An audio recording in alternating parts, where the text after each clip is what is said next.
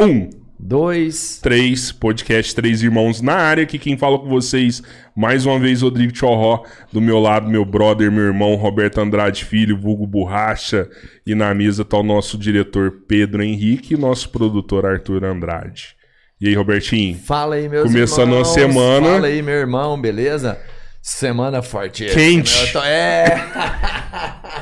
é pimentada, Uma seria o convidada super pedida também, né? Pediram Ah, é? ela várias vezes na Sim, caixinha. É, a gente faz A uma gente faz uma caixinha de pergunta. Várias vezes foi pedido aqui pra estar aqui E com eu a vou te falar, gente. cada uma da caixinha de pergunta que a gente traz, eu considero quase um título, porque o pessoal pede e a gente tenta, né, mano? Mas não é sempre Ó, que dá certo. Deixa eu te falar, a gente deu sorte de trazer ela aqui, viu? Porque a agenda dela não é fácil, mano. Cara, pelo tamanho É, é, da expressividade, eu imagino que realmente Agradece é, aí é- que não, não é. Ah, obrigado, mano. Valeu. Faz parte da nossa história agora Valeu, aí. Foi boa essa. Eu, eu, eu, eu tô um pouco. Eu fico um pouco com vergonha, assim, quando eu vejo que pode surgir assuntos calientes na mesa, assim, sabe? Mano, eu vou entregar.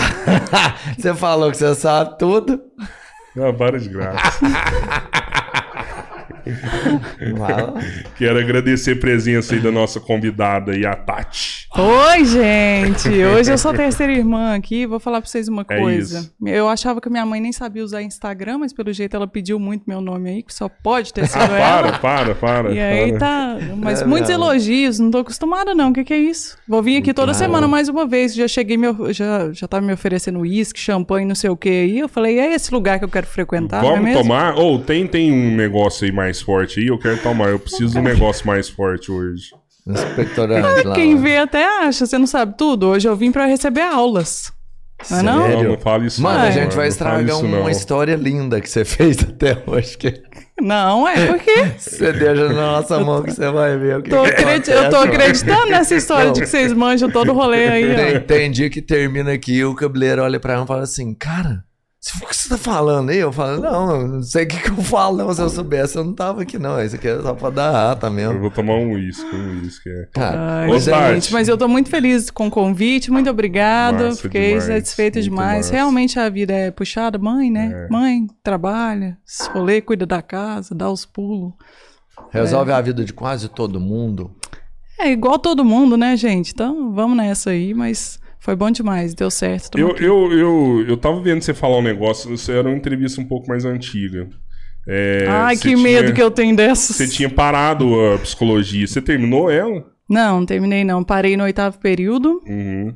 tranquei, nunca mais voltei. Isso já deve ter quase uns 20 anos, aí não dá nem é. pra voltar. Mas eu passei na UFA esse ano. Aí eu vou fazer filosofia, agora a partir de setembro. Sério? Incentivada por alguém? Fiz Enem, gente. Vocês lembram disso? Fazer Caraca, Enem? Então, eu não Fiz sei como Enem. funcionaria isso hoje, porque É, esse Tipo um esquema, você vai lá. né? É. mesmo, só que eu chamo Enem, né? Enem. É, você paga, vai. É, e são dois finais de semana seguidos, ou um só. Não é um. No, no sábado e no domingo, não lembro. Sei que eu fui em plena pandemia, fiz a prova e deu certo. Passei Cara, lá na UF, UFA, vou bacana, começar. Parabéns, hein? Obrigada, velho. Foi uma, é? uma vitória de síndrome da impostora, porque quando eu saí do ensino médio, eu, tipo, falei, ah, nem vou tentar, jamais que eu vou conseguir passar numa federal, né? Nem tentei, agora Como tentei e assim? rolou. Cara, e é filosofia? Filosofia. Por que, você escolheu o curso? Eh, Então, o que, que acontece? Eu tive algumas desilusões com a psicologia, apesar de considerar que todo mundo deveria fazer terapia e faço há mais de 10 anos. É complexo? Bastante. Mas eu acho que, tipo assim, eu tava com, eu entrei com algumas expectativas que eu acho que muita gente entra de tipo, ah, vai ajudar a resolver as questões que eu tenho, enquanto na verdade é a terapia que ajuda, não a faculdade. E aí, durante o processo, eu fui questionando muita coisa e tal. E aí chegou um dia que eu comecei a questionar demais, os professores ficaram meio sem paciência e eu comecei a pensar, será que é isso que eu quero? Acho que não é isso que eu quero. E aí eu tava com. Eu já tinha feito alguns estágios, eu tava com estágio clínico marcado, tipo, pra quinta-feira. Na terça-feira de tarde eu falei, ah, não vou mais, vou trancar isso aí. Aí o blog começou a dar certo, o canal tava dando certo e tava tomando tempo também. Então eu tive que decidir investir em alguma coisa. Como o trabalho pagava a faculdade, que era particular na época, aí eu fui de trabalho e estamos aí até hoje. Pô, eu, eu acho que filosofia vai responder todos os seus questionamentos agora, Ou- né? Ou só vai piorar, não é mesmo, pessoal? Porque a paranoia ela é constante, a neurose, muito também, então. E o filósofo, ele nada mais faz do que pensar é, é, Questionar, mais cara. é sobre a situação. todo, Tipo assim, né? ele vou pensar, cara, mas isso é assim, será? É. Mano, e Aí eu vou te ver. falar, o que você fala já é um buraco sem, sem trocadilho, sem fundo, mano. Que é... Exatamente. pois é, eu acho que vai ficar um pouco mais profundo, assim, o papo, porque o acidente feminino, ele foi se transformando, o conteúdo meio que foi se transformando nesse tempo todo. E aí, hoje em dia, a gente é muito mais pautado em autoquestionamento, em deixar as pessoas pensarem o que, que elas faziam, porque, o que, que elas fariam no lugar das pessoas que mandam história, por exemplo. Obviamente tem opinião, porque senão seria muito fácil, né? Só chega ali e fala, ah, o que, que vocês pensam aí? Tá bom, só lê uma história e se vira. Mas, não sei, eu, eu acho que vai refletir no conteúdo de alguma maneira. Mas acho que eu fui para filosofia porque dá para eu chegar no lugar da, da psicanálise que eu gostaria de fazer sem ter que passar pela psicologia de novo, De novo. inteiro, sabe? Uhum. Porque aí tem algumas áreas da psicologia que eu acho que não, não entram muito no que eu acredito, assim, no que eu acho que é válido e tal. Então, filosofia talvez abra mais caminhos. E, e a, a terapia que você fez, ela respondeu as suas dúvidas? Ah, tamo aí até hoje. você? Acho que na hora que eu inteirar uns 80, quem sabe, talvez. Mas tô nessa. Tô batendo o microfone sem parar, que foi mal. Terapia é bom, né, cara? Acho que todo mundo tem que fazer isso aí, né? Vocês já fizeram, não? Cara, esses dias eu tava falando pros meninos aqui, eu entrei no online. Ah, da E hora. foi muito foda esse negócio aí. Eu achei sensacional, assim, sabe? Eu peguei e paguei lá pra psicóloga lá, falei, é essa, né? E tal. E entrei lá online com ela, e ela, tudo bem? Tudo bem. Como é que você tá? Eu uai. Devo estar muito bem, não, senão não tava aqui, não, né? Ela me conta. Eu contando assim, devagar, assim, a hora que eu contava um problema, que ela tentava achar uma solução, eu jogava outro problema. Aí eu fui fazendo desse jeito, assim, sabe? Aí chegou, é uma hora, né? Eu acho que um, com 50 minutos eu tinha jogado uns 10 problemas pra ela, assim, que ela coloca, assim. Cara, eu achei Entendi. muito engraçado, daí eu até É, é, prometi não, fazer de não, novo e não voltei, Eu imagino a última frase dela, ela falando assim: Não, entendi muita coisa sua. Você já ouviu falar sobre psiquiatra? É, porque às vezes é necessário também. Não, ela pediu pra mim voltar. Ela falou assim: Ô Rodrigo, eu quero conversar com você mais não, vezes. Né? psicólogo, mas, é. Só que, né, talvez ela queria conversar comigo mais vezes até pra me fidelizar como cliente, não sei, né? Mas ela me chamou. É, é, É. acho que é porque você tinha pouco problema, né? Não tinha necessidade de querer conversar mais, É, né? é. Mas é essa questão da terapia, né? Que faz muita gente afastar, na verdade. Porque não é instantâneo, né? Não é igual a gente tem todas as informações na nossa frente hoje em dia, né? Então a gente tá meio acostumado nessa coisa de pegar lá e procurar o que quer e receber o que quer na mesma hora. E a terapia, ela leva tempo, às vezes. Você vai abrindo umas coisas que vai encaixando com outras coisas, e aí você vai se descobrindo e entendendo por que, que é que você tá passando por um processo. E aí tem que ter uma paciência do caramba, né? Mas, Porque mas faz, faz bem pra você mesmo, né? Eu acho que acho que o que ajuda na terapia é que você tá falando coisas que você nunca imaginou falar pra ninguém. Uhum. E você tá falando pra uma pessoa lá que tudo bem, né? Você fala pra ela, né? E, e eu acho que a partir do momento que você começa a falar aquilo ali é, é, e vai repetindo, repetindo, repetindo, aquilo lá vai começando a ficar normal e a hora que vai ficando normal vai resolvendo e vai te deixando pronto pra você não ter problema de falar pra outras pessoas, que eu acho que a hora que você não tem problema de falar pra outras pessoas é a hora que meio que resolveu a parada com você, sabe? É, ou às vezes você não sente a necessidade de falar também, né? Pra ninguém. Porque aí já tá. Tá resolvido, já deu um tá fechamento ali. É, eu acho que no. De, de falar, assim, de externar, muitas vezes a gente se escuta também. Porque às vezes o negócio tá tão dentro da sua cabeça e você não tem ninguém pra conversar. E tem essa máxima de, ah, terapia eu faço com os meus amigos. Velho, você fala tudo que você quer com seus amigos? Não Jamais, fala. A gente não jamais. fala. E lá, pelo menos, você tem esse privilégio ético de falar o que você quiser, a não ser que seja um crime, e aí ela vai precisar reportar, né? Sim, sim, sim. Mas se não for, você fala o que você quer e às vezes botando pra fora, você mesmo se escuta e fala, velho, olha isso que eu falei, agora que eu prestei atenção nem faz tanto sentido e tal, não sei. Mas eu, eu, assim, acho que todo mundo deveria fazer, o mundo seria mais fácil. Você acha que tem pessoas que fazem terapia pra, pra falar de sexo, por exemplo? Pra assim? caralho, tanto que tem terapeuta sexual, né? Que casais vão ou que só uma pessoa vai. Gente que sofre de, de distúrbio ou não necessariamente. Às vezes alguém que só tem uma marra gigantesca ou passou por algum trauma, ou sei lá, o próprio trauma da sociedade, às vezes. Não sei, mas tem, com certeza. É, Esse é um assunto que eu abordo muito pouco na minha terapia. Nesses 12 anos, eu devo ter abordado umas duas vezes, assim.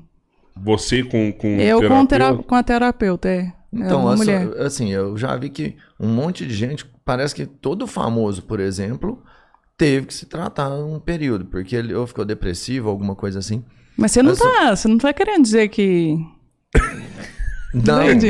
Ah, entendi. não, sim. Mas é o que eu falei assim, no seu caso, foi antes de você, porque hoje você é famosa, né? Da onde? Ah, é. Ah, você é pô, famosa, Você é você é famosa. famosa, Isso, você é famosa, Tá bom, você é obrigado. famosa. Minha Não, mãe sim, convenceu é. Não, vocês de não, novo. Não, não, não, não. Não, mas isso você, aí você é é uma pessoa conhecida. pô. Muita gente né, acompanha seu trabalho. você- é Muito tempo de trabalho, também não é por acaso. Vamos né, validar pensar. aqui então. Não sei se você sabe, mas seu YouTube tá com 250 milhões de visualizações. Os caras, os caras me estudaram, pessoal. Olha Não, isso. não, não, Mas, não. mas e isso que eu chamo de um podcast de respeito, a pessoa estuda o convidado, ela pode saber números, não é mesmo? É, Não, mas é 12 muito anos, né, gente? 12 Então, anos. Mas pensa pra você ver. É, é o país inteiro, vamos pensar em números. Todo o país já te viu. Já te viu. Né? Lógico que Nossa, você gente. tem recorrência e tudo mais. Mas É a mesma entender. pessoa. Vocês conhecem o Casimiro aí? A galera tá tentando convencer ele de que ele tem um fã só e ele tem, sei lá, milhões de pessoas É, eu também acho que o Casimiro não seria um só. Mas enfim, é muita gente. Você ficou famosa. E aí você faz terapia, mas de onde vem a necessidade? Como que eu percebo que eu preciso de uma terapia? Assim, tem algum princípio pra isso? Então, no meu caso, foi na base do, da força do ódio, assim, foi na necessidade extrema, porque eu tive um episódio de síndrome do pânico, eu tinha uns 19 anos, estava na faculdade ainda, não tinha história de blog, nem nada parecido, acho que eu tinha uns 18, na verdade. Um dia, voltando da faculdade de ônibus, porque eu estudava na cidade vizinha, eu simplesmente comecei a ter um negócio de que eu não me reconhecia ali, eu não estava entendendo o que estava acontecendo, e foi crise de choro como se não houvesse amanhã. Vinha um caminho inteiro, mais de uma hora chorando sem parar. Uma amiga minha tentava me perguntar as coisas, eu não conseguia falar de tanto que eu estava chorando. Desci, entrei em casa, entrei no banheiro e não conseguia sair do banheiro mais. Não conseguia. Cara, foi um surto do nada. Foi um surto do nada. Obviamente que eu provavelmente estava dando sinais, com 18 anos eu não vou ter nem memória para lembrar e também não tinha um conhecimento específico. Eu estava, eu acho que no terceiro semestre da faculdade. E aí a minha mãe de madrugada acordou, me viu no banheiro, entrou e aí me levou para o pronto-socorro. Aí eles me deram remédio, aí psicotrópico mesmo, para me acalmar e direcionou para tratamento. Então eu fiz tratamento com um psiquiatra e me indicaram psicólogo. Uhum. Aí eu fui. Aí depois disso eu passei quase duas semanas trancada num quarto, só saía para ir ao banheiro e voltar. Caramba. E aí foi assim. Aí depois disso, o que, que aconteceu? Eu entendi que era necessário, porque eu, eu tenho uma crença que é o seguinte: quando você passa por um episódio de ansiedade muito pesado que nem esse, ou quando você tem uma depressão recorrente, eu acho que essas coisas elas não têm cura. Eu acho que elas são tratáveis e você precisa controlar ao longo do tempo. E aí, depois, aí eu morei no Canadá um tempo trabalhando como faxineira, não fiz terapia. E aí eu já tinha abandonado, já tinha abandonado, não, já tinha ganhado alta dos remédios. Quando eu voltei, começou a história do blog, do canal e tudo mais. Eu falei, isso pode ser um gatilho gigantesco, porque é uma exposição, então vou voltar para terapia e continuar meu tratamento. E assim foi. E aí eu tô até hoje em dia. Você faz meio pra segurar pra não rolar isso de novo, né? Eu faço porque eu entendi que é muito válido para mim, para me fazer Sim, ser uma sim. pessoa mais tranquila, que sabe lidar com as coisas, que compreende os acontecimentos diários de, de um jeito mais tranquilo, mais leve, que não precisa ficar descontando nos outros, por exemplo, fru- frustrações que tem. Será que é um burnout que você teve? Não sei, na época não era tão comum, né? Hoje em dia tá mais Geralmente em quando você fica muito O sobrecarregado, burnout, é, mas né? o burnout vem, vem geralmente de um trabalho. Você tinha 18, você ainda não tinha um Trabalhava. responsabilidade já? Eu trabalhava desde já? os 16. Eu tinha saído de um trabalho, entrado em outro. E a pressão da facu, né, cara? É, Eu- facu- a facu é. põe muita pressão, mano. Muita. É, Você sei acha- lá, eu acho que foi uma junção de coisas, mas ainda que não tenha um episódio desse, eu acho que se a pessoa está se sentindo pressionada de alguma maneira, eu acho que pressão pode ser uma palavra-chave aqui. Eu acho que faz sentido ir, sabe? Quando você não tá vendo luz no fim do túnel, quando você tá se martirizando demais, eu acho que todas essas coisas pode, a terapia pode ajudar pra caramba. É, é, é engraçado escutar você falar, tipo, cada vez que você fala alguma coisa, a gente descobre uma coisa nova de você, assim, que a gente não sabia. tipo, ah, eu fui pro Canadá fazer faxina no Canadá.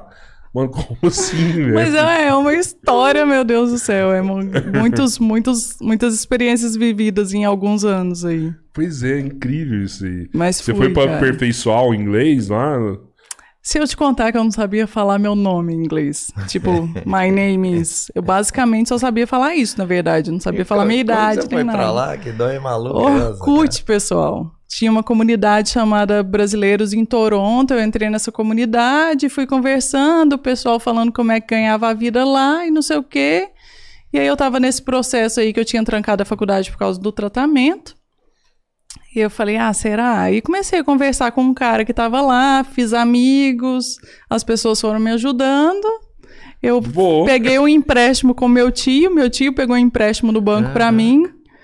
Eu peguei a grana, paguei a passagem de ida e volta pra um mês. Você e a hospedagem de turista. um mês. Fui como estudante de inglês. Tirou o Paguei o passaporte, curso, tudo. tirei passaporte aqui em Uberlândia e tal. Eu morava em Araxá na época. E aí fui com a garantia da passagem de um mês de volta. Tipo assim, se der tudo errado, eu não consegui um emprego para me manter, eu venho embora. Só que aí deu certo, eu consegui um trampo na segunda semana. Aí eu fiz o curso os dias que dava e os dias que não dava, porque estava muito no rolê de trabalhar. E, e fui ficando, fiquei um ano e dois meses. Não, não posso falar como, Certo, porque. Não, tudo eu bem, pretendo voltar para o país em algum momento para visitar. Você tem um canal de, de viagens também. Começa lá no Canadá ou não? Não, esse canal Isso ele depois. rolou quando eu morei uma temporada na Inglaterra, porque meu esposo foi fazer pós-doc na Inglaterra Uhum. e eu fui acompanhar. A gente ainda era namorado. E aí, na verdade, a gente não casou até hoje, queria deixar claro, eu uso uma aliança, mas ele tá me enrolando. Então, assim, Hum. é mais um ambiente pra eu fazer essa cobrança, tô brincando. Pô, como que chama seu esposo? Áureo. Áureo. Deixa eu te falar. Eu É nem fo- sei te não. ensinar uma técnica. Por quê? Teve um amigo nosso que deu muito certo. Ele era trabalhava com rede social e falou assim: quando eu chegar a um milhão, eu caso. E chegou e casou. Vai ser agora. Olha, menino, No juntou seu uma caso, tem que ser estratégia. quantos aí pra, Um pra milhão, casar? Apple. Não, um milhão no Instagram No rola, Instagram ué. rola? Rola. O Áureo casa. Ele casa com um milhão. É, isso é muito mais zoeira que qualquer outra coisa. Vamos, agora eu fiquei meio pressionada. Pensei, será? Ai, meu Deus. Vai que chega um milhão essa semana aí, você nem Então. eu. Tem nem quem vai arrumar Falei, meu calma, cabelo pra gente. festa. Não é, mas é uma boa estratégia essa aí, hein? Vou dele calcular esse rolê. Achei muito bom. Achei que você ia falar uma das coisas de, ah, bota o Santo Antônio de cabeça pra baixo, não sei o quê. É, não, é essa aí é muito mais Ajuda, né? prática. Cara, Gostei. eu, eu, eu- minha esposa tem as técnicas pra fazer casar, velho.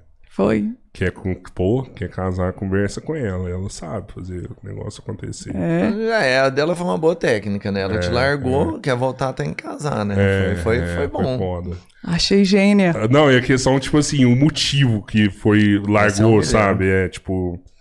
Ah, eu fui no restaurante japonês e ela ama japonês e eu fui só eu, eu e o pai dela. Mas gente não brinca com comida, pessoal. É. Não se brinca. Ela, você foi no restaurante japonês com meu pai? Fui. Não conversa mais comigo, a gente larga agora. Você, você gosta de andar sozinho, siga sua vida sozinho e vai pra lá. E assim, ficou uns três meses e eu ligando, nega, para com isso, japonês, para com isso. Ela, não, só, só se casar agora. Tá bom, vai, vamos casar. Você parou pra pensar que ela tinha combinado isso com o pai dela ou é só nesse momento que você caiu essa ficha? É, eu já, já, já, já rolou alguma coisa assim, é, mas tá tudo bem, eu queria demais, tô, tô, tô feliz com isso aí. Ah, que graça. Foi- Fala um- assim, agora, já essa dica que você deu aí. Como que você percebe o feeling, o tempo pra dar dica pras pessoas. Porque você dá umas dicas muito bacanas. Vocês acham, gente? Ah, algumas que eu ouvi eu achei legal. Ah, sei não, sei não, sei lá. Como Eu acho que é muito mais fácil opinar, né? Estando de fora. Eu acho que é por isso que a galera escreve pra mim também, porque tipo, eu acredito que as coisas que eu falo, muitas vezes os amigos mais próximos já falaram. Uhum. Mas aí entra numas de ah, esse cara tá pendendo pro lado do outro, ou ah, não, tá falando isso porque quer me agradar, ou qualquer coisa parecida. E aí quando eu falo, eu tô de fora da situação e tal, aí às vezes leva mais em consideração. Cara, você nunca teve vergonha de falar, não? Nunca tive vergonha de falar de sexo especificamente. Isso. Vamos colocar a palavra na mesa. De É, sexo. é? Não. Não, nunca tive. Eu sempre tive muito mais amigos homens e a gente tinha essa liberdade de tratar. E pelo fato de eu falar as coisas, a gente conversava muito abertamente sobre as coisas. Então eu tinha um conhecimento maior do que as minhas amigas sobre o que os caras estavam pensando. Tipo assim, considero eu, né? Vai saber, vou Entendi. trocar essa ideia com elas em algum dia. Aham. Mas eu acho que isso me ajudou a falar de boa. Mas meu pai é um cara que sempre falou muito de boa comigo também. Minha mãe era um pouco mais travada, mas ainda assim falava e tal. Então, Você tem uma menina, né? Quatro, Tenho. Quatro anos, cinco anos, né? é, claro, quatro e meio. Cara, é, isso é uma preocupação minha hoje, assim, sabe? Quando que eu devo começar a falar de sexo com os meus filhos? Polêmica. Uma grande polêmica, porque Eu a Clarinha a gente, já, a gente já dá umas abordadas, assim. Tem um livrinho que chama Pipi e Fifo, eu acho, que fala muito sobre é, partes íntimas e tudo mais. E isso já é meio que falar de sexo na Sim, minha sim, concepção, sim, que você já está ensinando que tem partes que são dela ou dele, que precisam ser tratadas de um jeito diferente, que ninguém pode tocar, que ninguém pode pedir para ver, que não deve ser mostrado e tudo mais. E assim, com a Clara, a gente decidiu que ia falar sobre isso desde o início, porque, primeiro por medo, receio, e a gente quer que ela saiba o que, que é permitido, o que, que não é, e o que que. Sei lá, se em algum momento de risco ela saber identificar, pelo menos, e fa falar pra gente, ou pelo menos falar um não. Então, essa é uma parada que a gente reforça. Esse final de semana eu tava reforçando com ela. Quais são as partes íntimas? O que que acontece se alguém falar que quer ver, se alguém tem que falar pra mamãe, tem que falar não na Sim, hora total. e tal. Então isso meio que já é falar e a gente usa uns livrinhos pra abordar essas coisas, de tipo, ó, a menina tem vagina, o menino tem pênis, e aí a gente usa as palavras é, científicas que nomeiam o negócio também, porque isso existe uma pesquisa que fala que isso repele abusadores, por exemplo, porque os abusadores sentem algum tipo de fetiche em ver as crianças falando as palavras tipo pepeca ou pipi. Caraca. É muito Nossa, complexo, né, o muito rolê. complexo. Eu- e eu aí a acho- gente quer que ela se sinta à vontade Aham. pra falar. Então a gente meio que tá construindo isso desde agora, sabe? É, essa parte, assim, eu, eu, eu meio que já passei, assim, sabe? Até porque minha menina é, é- é- Eu acho que é uma das coisas que eu mais assusto, que ela é muito pra frente, sabe? Ela é muito mais do que eu, ela é muito esperta, ela sabe tudo. E às vezes a hora que eu for explicar alguma coisa pra ela, ela já sabe. E, só que ela tá numa, numa fase, dia a gente tava com a pediatra aqui também, que ela falou de uma puberdade que ela pode ser antecipada. Tá rolando E- muito, né? É, e tipo assim, uma coisa que eu nunca ouvi falar. Ela falou assim, cara, se eu sou menina é de seis anos e começo a usar maquiagem, aquilo lá não é pra idade dela usar. E, e- e hoje as meninas querem, porque a mãe usa, né? Então, Uhum. ah, sua filha vê você passando batom, ela quer passar batom.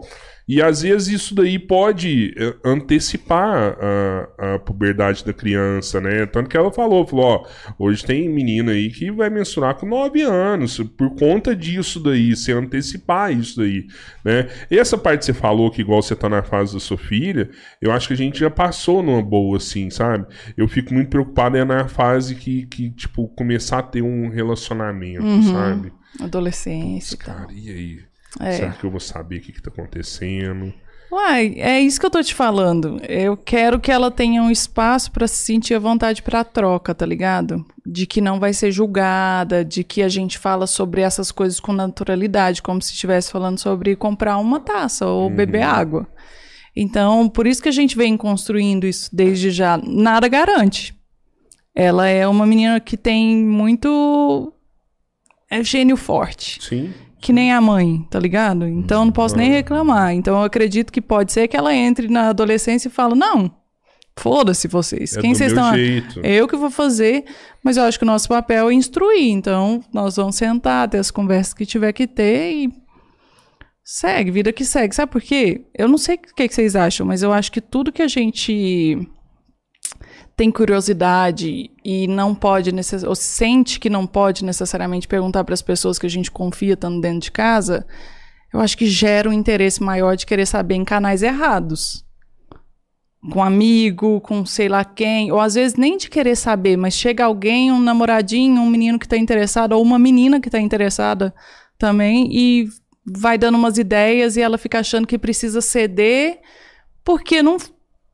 Ela Porque quer ninguém falou conhecimento, Talvez. Sim. né, O interesse de saber. É, e é uma fase, adolescência e juventude, que a gente quer agradar pra caramba, né? Então você fica numas de, ah, às vezes eu, eu tenho que fazer isso aqui pra ele gostar de mim.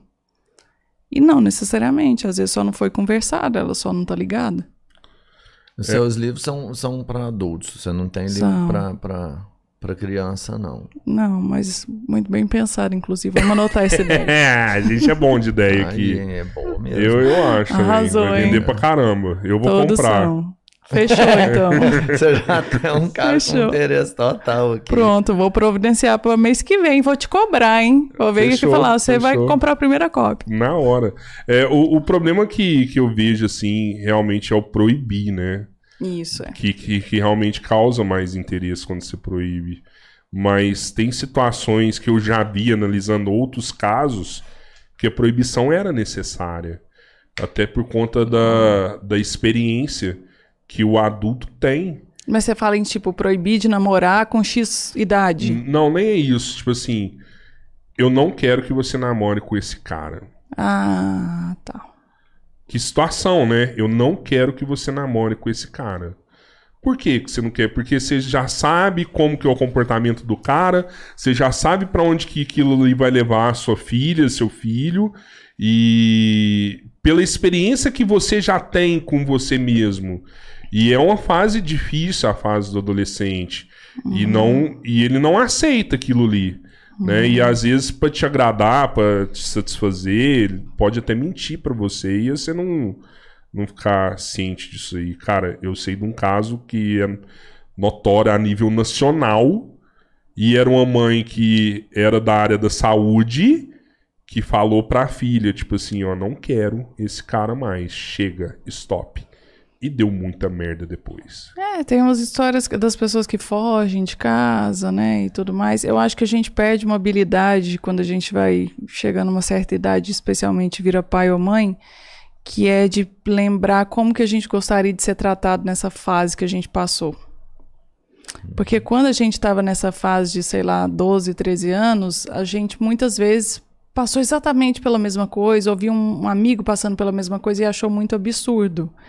E a gente agora tendo a cabeça mais formada, esquece que naquela época, se tivesse sido tratado de uma outra maneira, talvez teria sido mais acolhedor do que expulsivo, sabe? Uhum. E esse negócio de ah, sei lá, eu não sei, eu tô falando por mim. Porque Sim, se a minha sim, mãe sim, fala pra sim. mim, não vai namorar com esse cara, eu posso odiar esse cara. Eu vou sim, vou. Vou, por que não? Vou sim. que Tá pensando o quê? É que você era Eu que pirracenta. mando nessa porra que é. Não é à toa que a Clara tem um gênio forte hoje em dia. Então eu acho que vai muito de personalidade também, do relacionamento que você vai É estabelecendo. Ô, ô, Tati, como que depois que você voltou do Canadá, você abriu o blog, né? Como Uhum. que nasceu, assim, a, a acidez feminina, assim? Me conta disso aí. Então, eu escrevi uma coluna num blog direcionado para o público masculino. Todo mundo que escrevia essa coluna, to- todo mundo que escrevia coluna lá, inclusive o dono do blog, que na época era meu namorado, usava um pseudônimo. Então eu comecei escrevendo usando um pseudônimo. Quando eu voltei para o Brasil e ele também estava no Canadá, eu conheci ele lá e tudo mais, a gente voltou junto e começou a explodir o primeiro boom do YouTube com o Felipe Neto, com o PC Siqueira, com o Cauê Moura, com esse pessoal, Kéfera. E aí a gente olhou para aquilo e eu já, aí eu já tinha desvinculado o blog do, do acidez feminino, do testosterona na época, porque eu entendi que muita gente entrava para ver a minha coluna. E a gente entendeu que tinha uma lacuna de, de mulher falando sobre isso dentro de um blog, falando sobre sexualidade, comportamento, relacionamento. Quando eu falo isso, é isso que eu quero dizer. Então eu falei, pô, dá para montar o meu próprio blog. E aí eu montei o Acidez Feminina em fevereiro. Esse boom começou a rolar em junho.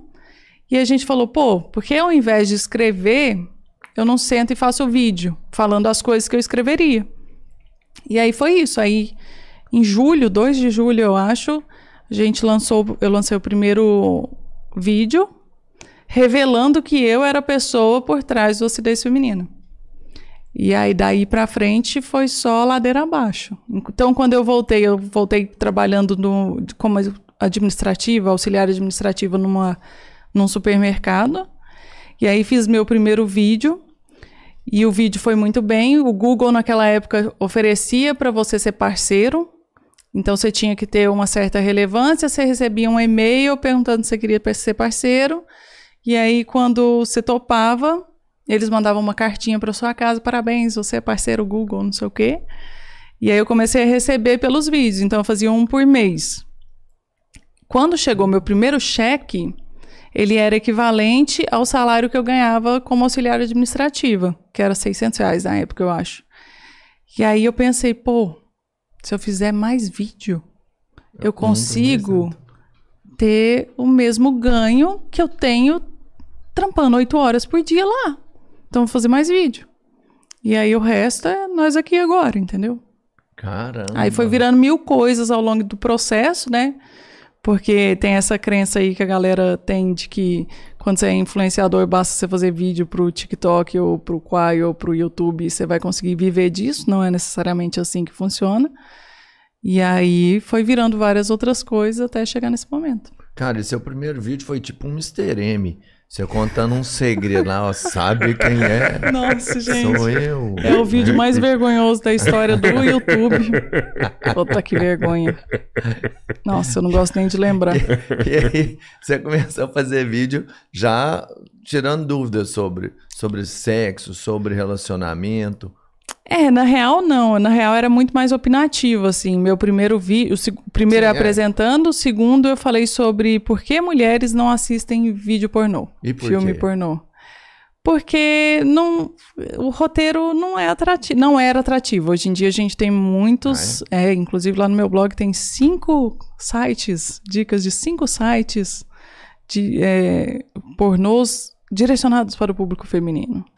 E aí é, foi melhorando ao longo do tempo, mas a ideia era essa. Aí eu fazia muita zoeira de tipo, ah, ninguém quer ver uma mulher com a unha postiça ou uma melicinha de plástico na laje. Tipo, a gente quer se imaginar num lugar bem bonito, num outro cenário, com, com um cara que não vai só chegar e é o entregador, sei lá. Não lembro exatamente. Eu ia te perguntar isso, qual que é a diferença do pornô do homem pro pornô da mulher? Eu Esse achei da mulher tem uma história, não é? Não necessariamente, Não? mas o ele cara é, é bonitão, visual né? Não é? também. Essa é uma coisa que faz é bastante diferença. bonitão, né? Porque O que no que é? filme pornô, você não, eu não vejo um homem lá, por exemplo, sei lá. É, ele né? tem. E a mulher vai olhar, é o homem, eu imagino, né? Então o cara tem que ser bonitão, vai que tem lá um cara todo lá, sei lá, um Jason lá, né? Não é a intenção, né? É, é, são várias coisas. Ele tem uma perspectiva, os ângulos são mais atrativos para a mulher, porque se você pensar filme pornô que a gente vê nos sites mais conhecidos, os ângulos são sempre muito masculinos. Em loco. Ou em loco, ou do cara, como se tivesse uma GoPro no, no olho do cara. Entendeu? Aham. Filmando muito a mulher. Então tem isso, tem um negócio aspiracional do cenário e do ambiente, das pessoas também que estão participando, e nem sempre isso quer dizer que são padrão, pessoas padrões, que. Não, soltei um são padrão aqui que foi foda. são padrões, né? É, mas assim, é, é visualmente mais Pinterest. Sim, Instagramável, tá ligado? Porque a gente olha a janela, sei lá, eu olho, tô falando por mim. Eu olho a janela, eu olho a cortina, eu fico reparando. Eu tenho uma sessão que eu faço no Proibidão que eu reajo a vídeos pornô. Eu abro lá um canal, um site qualquer escolho um vídeo, assisto com a galera junto e fico falando o que eu falaria em casa. Tipo Caraca, assim, que ah, não, olha isso isso aqui, gente. Como que pode? Não, esse cara não ficou todo esse tempo. A mulher já tá assada, né? Ninguém precisa ficar aí 30 minutos, não vai rolar. E Caramba, mano, é tipo um Casimiro do pornô a parada. eu tentei, sabe? eu tenho tentado. Mas eu acho que não sei se, se chega nesse ponto aí, não. Mas tem, tá lá. A gente chama de melhores vídeos mais 18. Você foi muito além, mano, porque eu, eu vejo, tipo, eu vejo algumas coisas do Casimiro. E eu reparo que ele tá tentando chegar aí, sabe? Tipo, aí começou, ah, vai dar namoro. É, eu já falei, tipo assim, Ah, eu agora, acho- agora ele tá no túnel do amor, que aí a parada já entra no quarto, já rola um sexo no quarto, já rola o trisal, o quadrisal. Então, assim, eu acho que a próxima etapa dele é realmente chegar a comentar o pornô que você já tá fazendo já, mano. O Casimiro vai me imitar? Não acredito, pessoal. Mas eu acho que ele, ele é muito amorzinho. Eu faço umas, eu falo umas paradas mais escrachadas, assim. Ele é tipo, ah, ele tá sempre no positivo, entendeu? Eu dou umas Sim, criticadas sim, na galera sim. também. Cara, você falou que sua mãe é mais. Seu pai mais aberto, sua mãe mais conservadora. E ela acompanha seu trabalho. O que, que ela fala pra você? Minha filha do céu. Não, minha mãe adora quando alguém fala pra ela assim. Nossa, eu vi a Tati, não sei aonde. Nossa, a Tati fez não sei o quê. Tipo, ela adora saber que as outras, as amigas dela, gente que ela conhece, me acompanha. Mas ela mesmo Não? Mas não acho que é pelo assunto, sei lá. Talvez seja porque eu cito ela de vez em quando também. Ela só não quer criar encrenca. Aí ela. Mas, nossa, eu acho que o, li o meu primeiro. O meu segundo livro eu tenho certeza que ela não leu. O primeiro, eu acho que ela chegou nos dois capítulos e abandonou. Acho que na hora que eu citei ela em algum momento, ela falou: não quero saber, porque senão vai dar ruim. Só deixa quieto. Ah, não sei lá, eu acho que ela leu, hein? Será que ela leu e tá mentindo eu pra acho, mim? Eu acho. Ah, eu, eu leria. Ê, velho. mãe, vou te ligar na hora que eu sair daqui pra saber tirar isso a limpo. Tô brincando. Esse, esse comentário que você faz nos filmes pornôs é, é mais homens ou mulheres que acompanham? Pra... Então, o público no YouTube e na comunidade que a gente tem, onde a gente fala sobre sexualidade, porque rolou todo um BO do YouTube dar uma tesourada e tal, a gente teve que migrar. Ou então, nos, nos membros também, a gente replica esses vídeos de lá. É, nesses lugares, o nosso público ele é 50%, é uma média, assim, 50-50. Às vezes tá 56 velho. pro masculino, às vezes tá 52, mas sempre fica aí, nesse meio. Meio é a meio. interessante isso, né? Porque Já eu achava que o homem era muito mais. É, já no Instagram, você achava que homem era mais? Eu achava que mulher Achava, era não. mais. Sabe é, todo mundo tem impressão. Não, eu imaginava o seguinte, porque eu falo, ah, não sei. A mulher em si, como você é mulher, você sabe. O homem, eu tenho curiosidade de saber, por exemplo. Entender a cabeça da mulher, né? porque, É, saca? Tipo assim, pra mim é muito mais interessante assistir É. lá e entender, falar, ah, isso é- dá certo, isso não dá, porque eu não vou, assim, eu meio sem graça perguntar esse negócio pra uma amiga, Uhum, tô ligada. entendeu? E se eu perguntar pra minha mulher, eu acho que ela já olha pra mim assim, Você tá fazendo sacanagem. é, o que você tá querendo? Você tá me traindo. Você entendeu? Eu, eu acho que eu fico meio na Vocês estão rindo, mas eu encosta. acho triste, viu, pessoal? Eu queria deixar claro que eu É. acho triste. Por que você você fala assim? É, porque eu acho que a gente tinha que poder conversar sobre essas coisas, assim. Eu acho muito mais íntimo você ficar pelado na frente de uma outra pessoa, mas a gente ainda tem mais vergonha de falar sobre o que faz do que de necessariamente fazer. Especialmente em relacionamento longo, Total, né, cara? tá ligado? Eu acho pai, assim, nossa, eu queria muito que o cenário fosse diferente, mas essa é a realidade. Eu tô ligada que essa é a realidade. Você, não. Nossa, tem. Você, fala com isso, seu velho. marido tudo, pra assim. caralho, pra caralho. A gente Sério? fala pra caralho. Tipo, Ele, fala então, um papo é- que você não teria, eu te conto se eu já falei ou não. Uma fonte de informação é ele. Ah, é? é, Eu acho que sim. É, tem que ser, Mas né? é, Agora não- você não pode falar se tem eu também. Não, mas é, na verdade é os meus outros 15 amantes que eu Fala tenho. um pelo papo aí que você queria saber, ué. Um, deixa eu pensar, tem que ser um foda, mano. que é- Eu não sei se eu, vocês estão falando como se eu manjasse. Eu sei lá, gente. É, não, eu não só sei também, mano, opino. não sei não. Cara, eu não sei não, assim, eu falo é... Eu, eu falo sobre o público por isso, porque às vezes, entende a minha visão? Eu achava Uhum. que os homens teriam mais interesse que as mulheres pra pra entender e, sei lá, ter um melhor aproveitamento na reta final, se, se a gente pode usar essa melhor forma de colocar a situação, né? Só por isso, mas é. Acho que entendo, às vezes, por ser mulher, né? Se atrairia mais público feminino ou não. Eu acho que não, acho que você tem total razão e acho que muitos dos caras que foram acompanhar foram por causa disso, assim. E eu, eu acho que a impressão de mulheres é que o pessoal tem, ah, eu achei que era 80% feminino. A maioria das pessoas fala isso. Acho que vem muito do nome. Porque tem feminina no nome, tá. a galera acha que é direcionado para mulher, mas a gente não direciona para lado nenhum. A gente conversa com homem, conversa com mulher, critica homem, critica mulher, todo mundo. Nunca teve essa intenção de nichar uma galera. Não, a gente teve a intenção de nichar público adulto, a gente sempre teve. Sim, sim. Mas assim, eu digo adulto, adulto, 35, 44. 25, 44. A gente gosta dessa faixa etária aí. Pra você ter uma noção, o pessoal que tem até 25 anos, no- até 18 anos, na verdade, no YouTube não chega a 1%.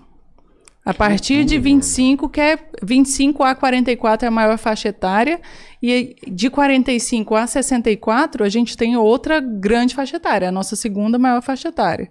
Então, assim, é um público que não tem tanto conteúdo para eles direcionado dentro do, do YouTube e que a gente acha muito importante, porque é quem tem o poder de fazer alguma mudança, de se questionar, de entender coisas que às vezes não foi abordado no dia a dia, de trocar ideia mesmo, de se dar conta de algumas coisas que, sei lá, né? Mas e- esses vídeos do YouTube, eles não estão abertos ao público por conta das diretrizes da plataforma. Esses que eu tô te contando, não. Só pra membros. Membros vocês ainda Membros. conseguem mostrar lá dentro. Lá. Mostro. No- nos membros a gente replica os vídeos que vão no proibidão, que a gente chama. Que é uma comunidade direta de vocês. É uma comunidade num outro aplicativo. E vocês já Spark. pensaram em colocar, tipo, num site que realmente pode? Tipo um O Xvideos? Xvideos, por exemplo? Não sei, pode ser. O que que acontece?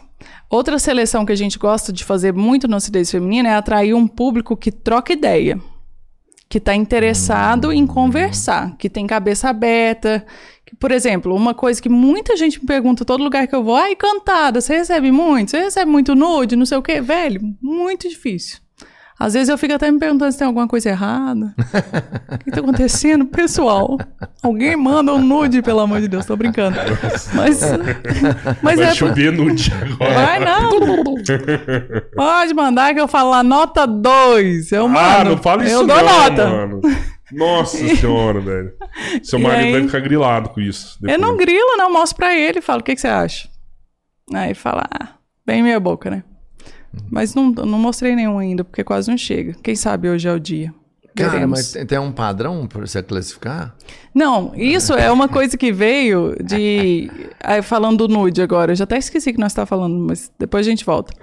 Eu, uma vez, recebi um nude via e-mail, muitos anos atrás, logo no início, uns três anos de, de produção, que o cara perguntava o que, que eu tinha achado. Ele não me mandou o nude para mostrar a peça dele. Ele me mandou o nude porque ele estava inseguro em relação à peça dele. Você entende que a intenção aqui é diferente?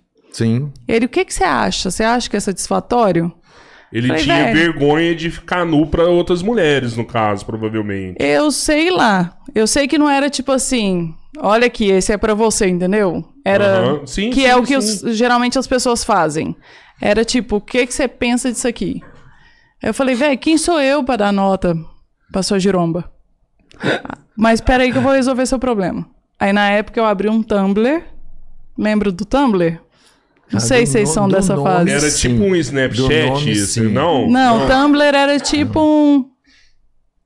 Era tipo um fórum de Tá, internet tá, tá, que você tá. postava texto, imagem e as pessoas podiam comentar. Uma espécie de blog, só que era.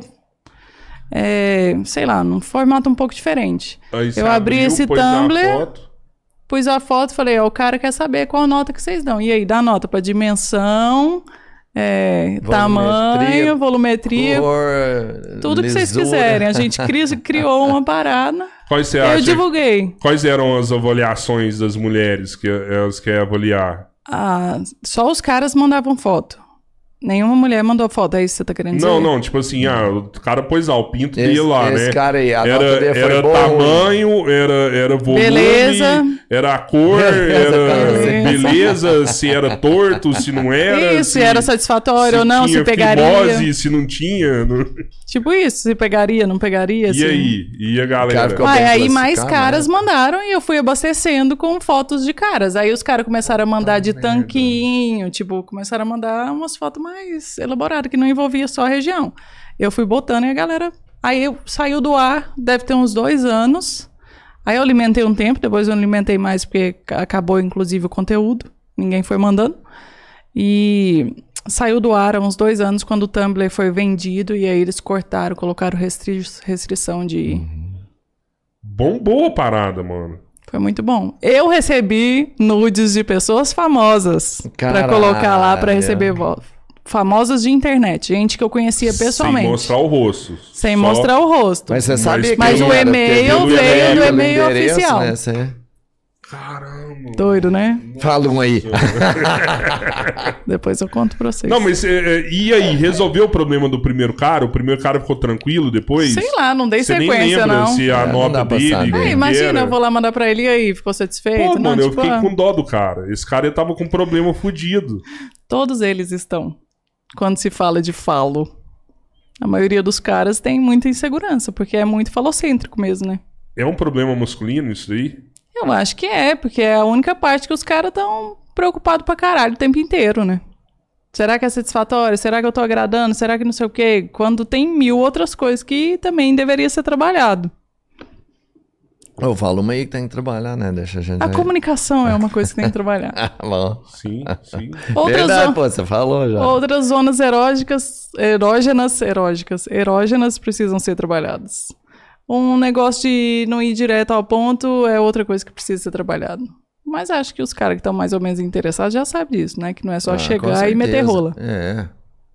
O- e a mulher não tem essa preocupação, né? De tipo, ah, se a precheca dela é bonita ou não é. Ah, tem. Tem? Opa! Tem clareamento de virilha. Tem é, depilação, é uma coisa que a gente faz porque tá preocupada pra caramba. Tá, não, beleza. Tem, hoje tem imenoplastia, tem tudo aí que, que ajuda Isso. isso aí. Mas eu falo assim, cara, não, não, não é no nível do homem, assim, que o homem realmente tem preocupação fodida com isso. Ele quer comprar uma bombinha pra aumentar o tamanho do pênis e tal.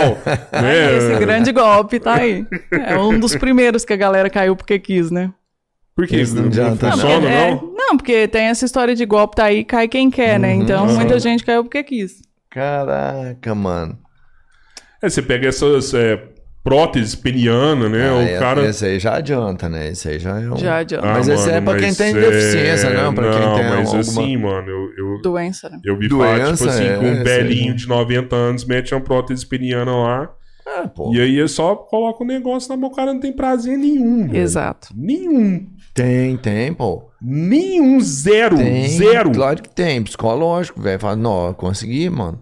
Não tem Você libido. É, mas é isso. É isso aí. É uma É, cobrança que ele sente. Não, não é o prazer sexual em si, né?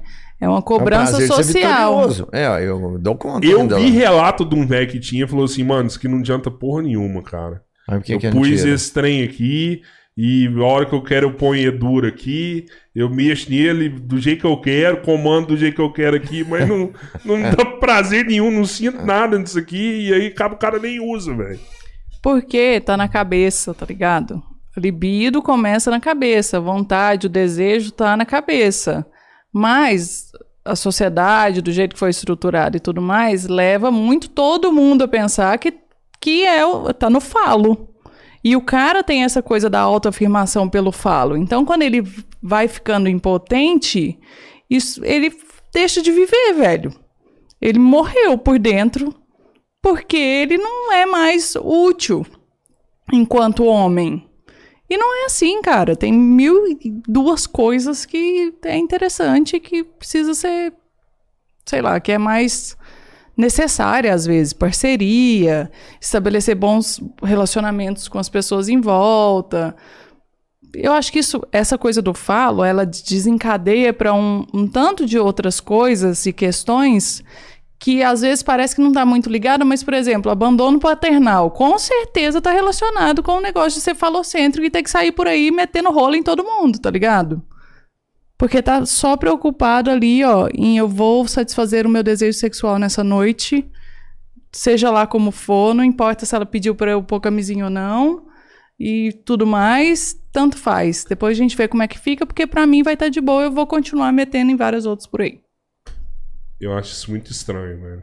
Muito Você, estranho. você meio que justificar o que você tá fazendo hoje por conta Mas é da mulher. inconsciente. É, inconsciente. Isso tá plantado na cabeça de todo mundo, inclusive das meninas, das mulheres. Sim. Eles vão falar, tipo, ah, o cara tem uma relação. O pai e a mãe têm uma relação totalmente abusiva. O cara regaça com a mãe em casa, bate na mãe. Provavelmente a filha vai ter uma relação parecida com o marido dela também. É, mas aí é repertório, né? Você repete o que você conhece. Então, A outra não vai ter, assim, quando.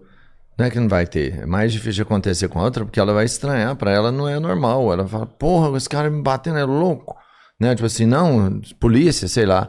A outra que viu a mãe apanhando a vida inteira, ela apanha e fala assim: tá tudo certo. é, lá em casa é assim, não, entende? E, e a preocupação da mulher, você acha que ela é. Em, fala esteticamente, assim, é mais aonde? Na bunda? Na. É bunda, peito, né? bunda, cabelo, maquiagem, rosto, tudo. Tá em todos os outros lugares. E o cara tá só ali. Não, não é que o cara tá só ali também. Eu acho que ali é o principal. Todo menino, quando começa a iniciar a vida sexual, ele pira com essa questão. Vocês não piraram, não? Na adolescência, de tipo, será que é suficiente? Será que é o que as meninas gostam? Será que é isso que é? Ah, eu.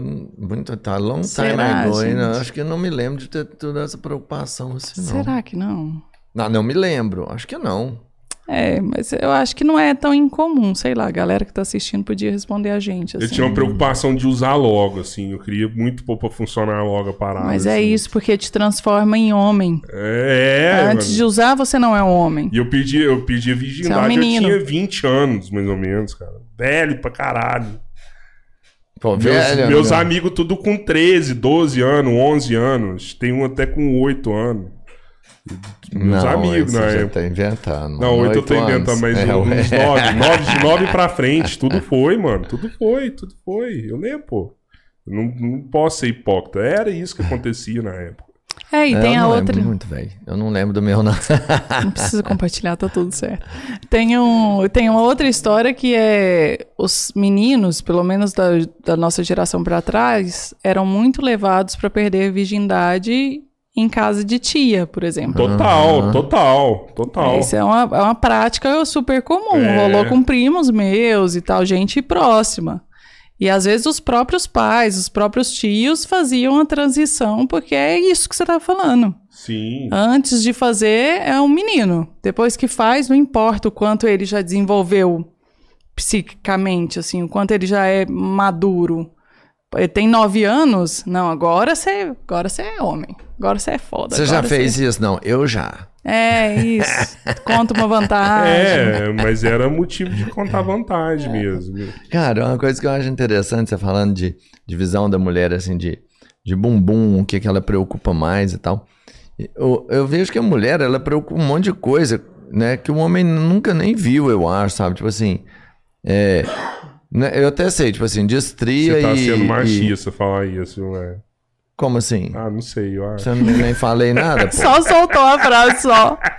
Ele só queria usar essa frase. Ele usou agora, pronto, tá tudo bem.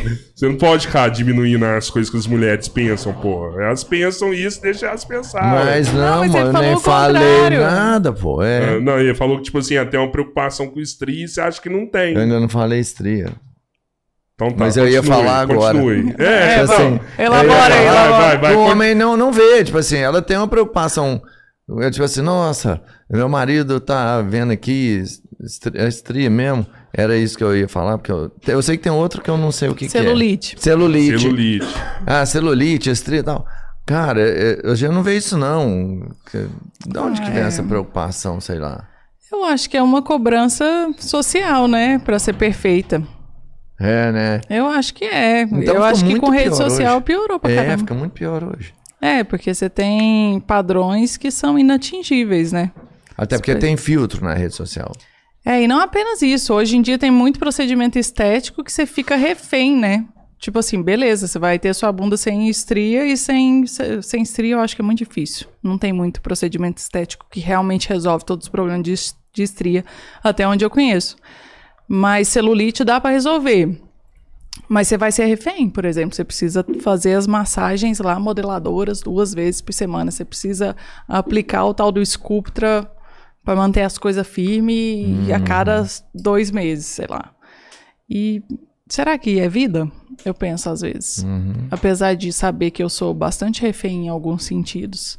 A bunda não, que eu já desisti. Mas em outros pontos, sim, sabe? Não acho que é vida, mas é difícil você tirar isso da sua cabeça, porque é um jeito de procurar aprovação do mesmo jeito que o menino é, tipo, transei. Tá procurando uhum. aprovação. Agora eu já fiz, agora eu tenho. Então. Acho que, acho que é importante pra mulher, assim, ela se olhar no espelho e. Ah, pô, tá tudo bem, né? Pelo menos isso tem que acontecer. É lógico que realmente a, a cobrança dela é muito alta, né?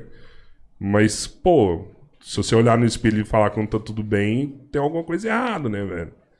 Tem que é, ir atrás pra. Eu acho que pro cara também. A diferença é que às vezes o cara sofre menos cobranças do que a mulher. Esteticamente hum. falando. Sim, sim. Que eu acho que homens sofrem muitas cobranças que não precisariam ser é, colocadas em cima deles. Mas na questão estética, a gente tem muito mais com o que se preocupar. Por exemplo, homem quando envelhece e fica de barba, cabelo branco, você fica bonito, velho. Mulher não, mulher é velha. Você envelheceu 20 anos. Você tem que pintar ah, o seu cabelo. Também, mano. Você não sei o quê.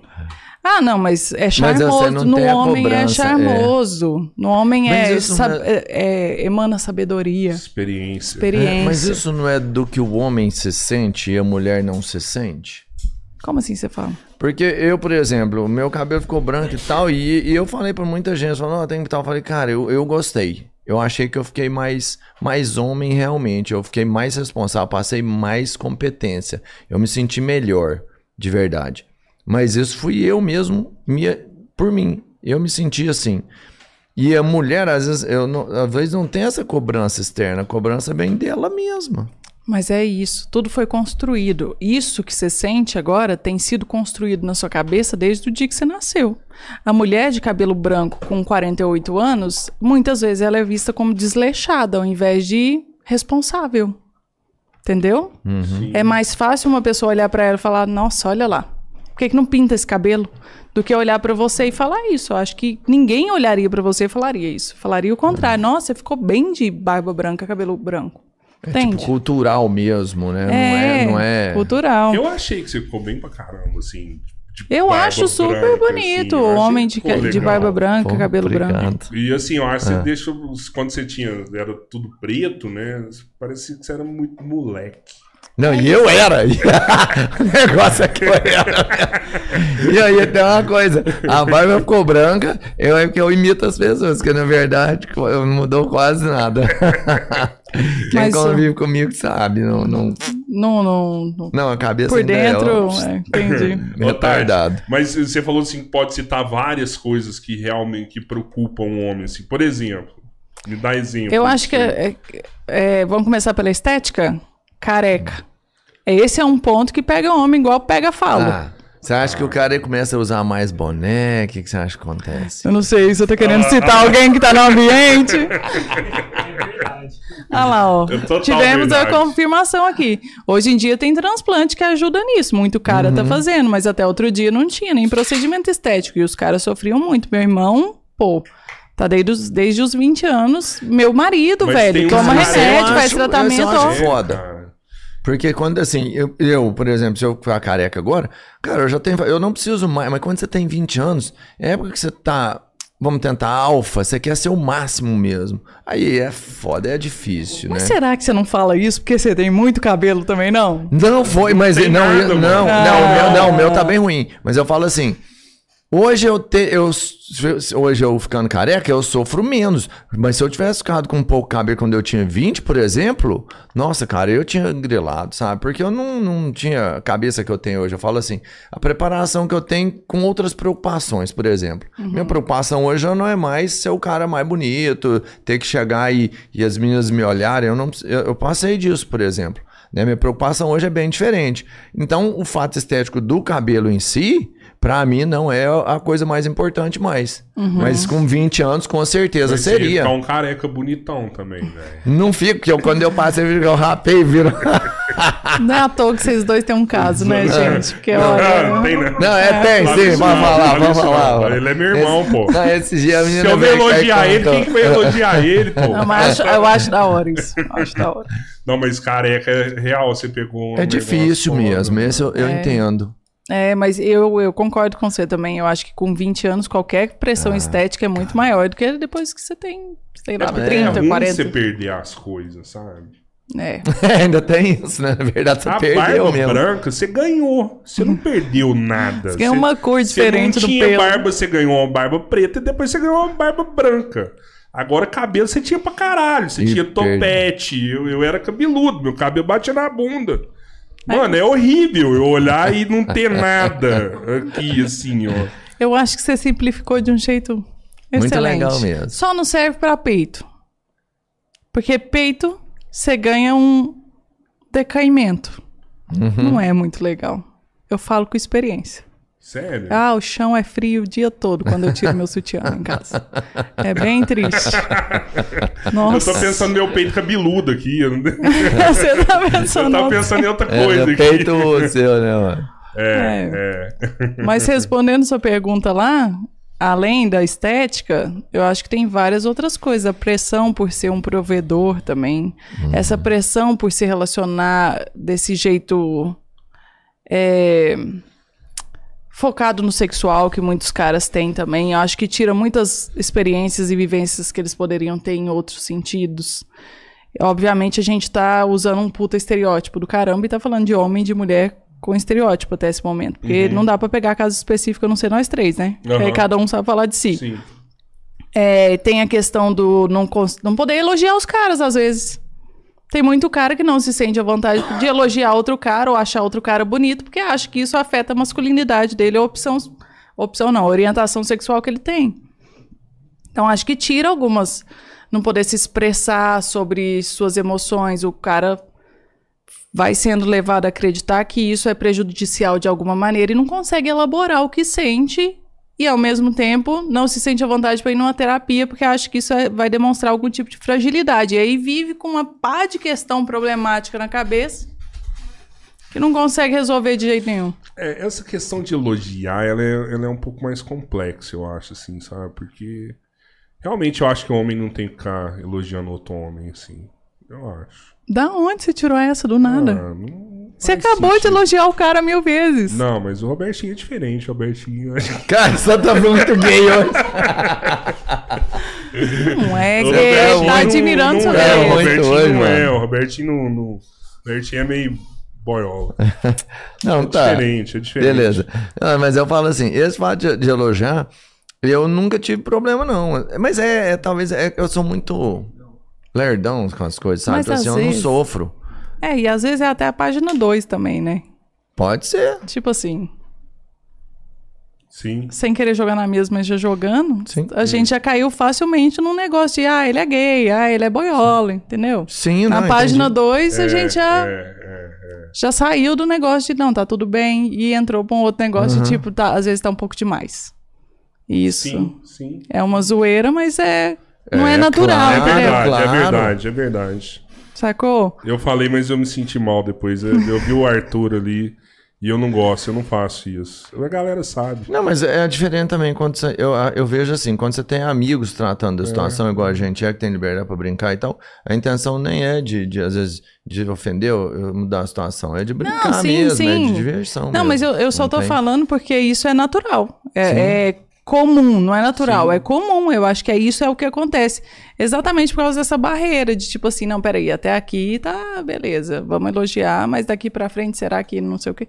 Entende? É um negócio muito complexo É, e... e, hoje, e hoje essa linha, ela é muito tênue mesmo, porque se você passa ela e, e você tocou no assunto, cara, muita gente entende, e tá tudo bem, mas tem muitos que vão, cara, acha que você tá sendo um monstro, né? E eu não vejo com isso não. Eu sempre achei que o que você tem que perceber nas pessoas é a intenção dela, se ela é, é e quer fazer um caminho ruim ou não.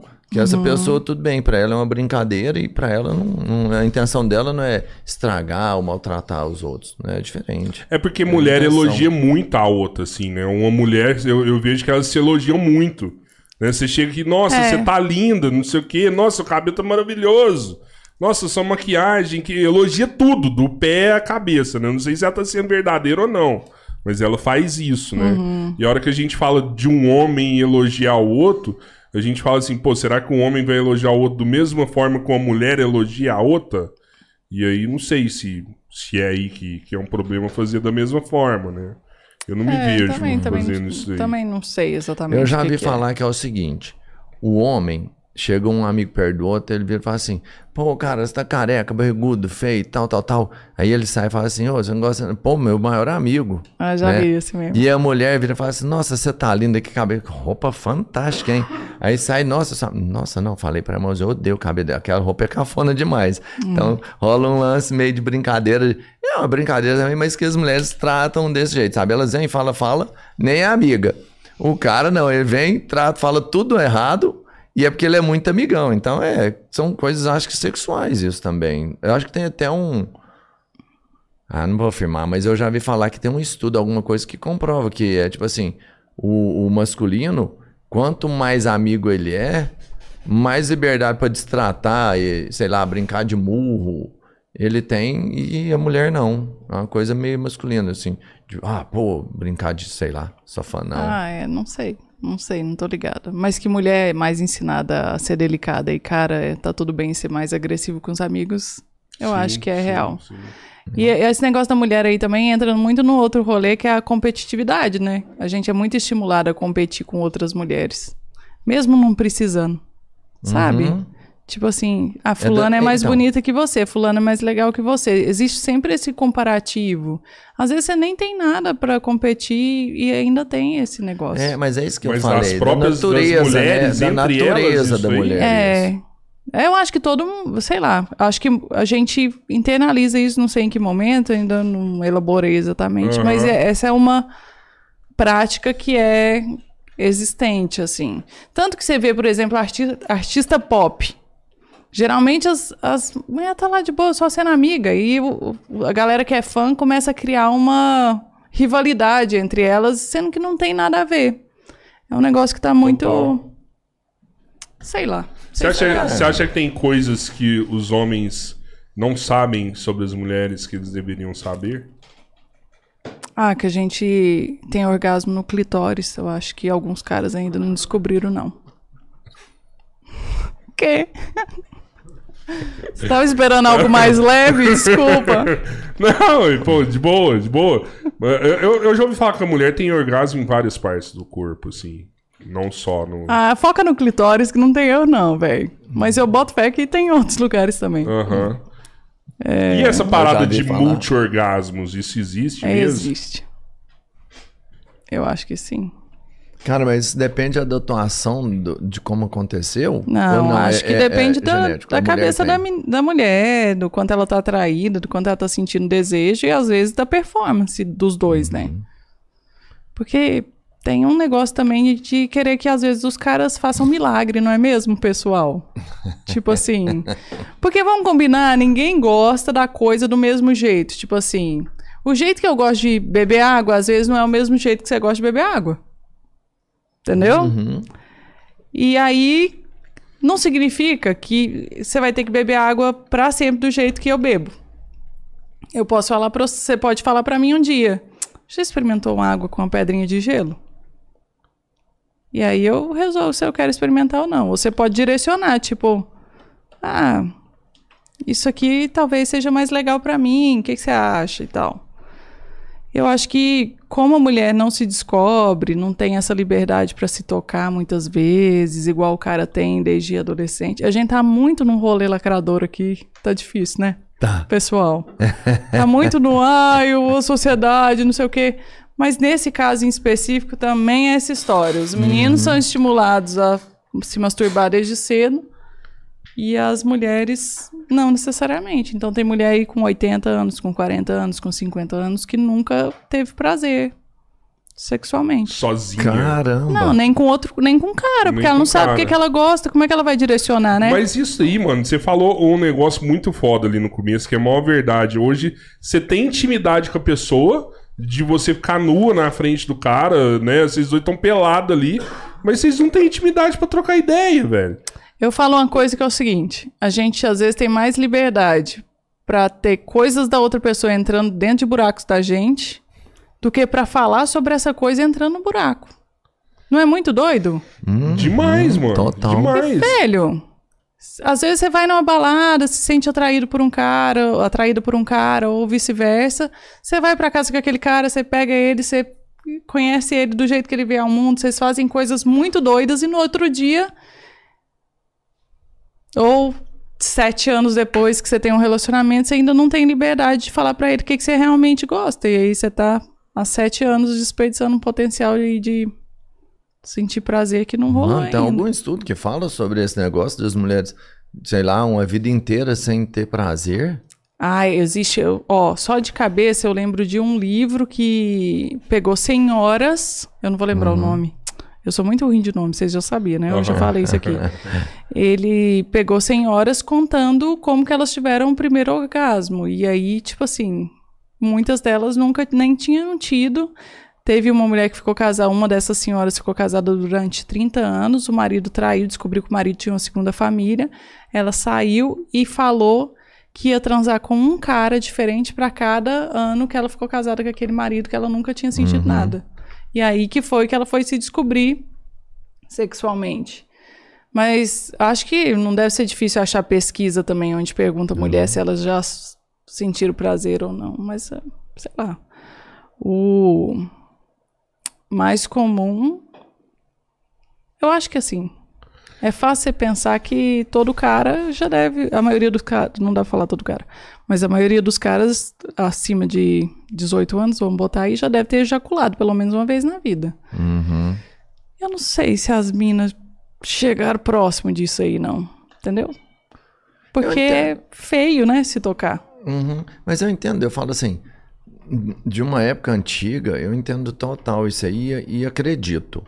Mas eu acho que hoje tem mais informação não direta, sabe? A troca, a comunicação, a, a melhor informação talvez não. Mas informação hoje tem para todo lado. E acho que o mundo tem um pouco mais de liberdade também hoje. Então acho que hoje eu acho difícil às vezes pensar, né? hum, Deve existir, enfim, mas que tem uma mulher que não sinta, não tenha conseguido sentir prazer ainda e não saiba como isso acontece.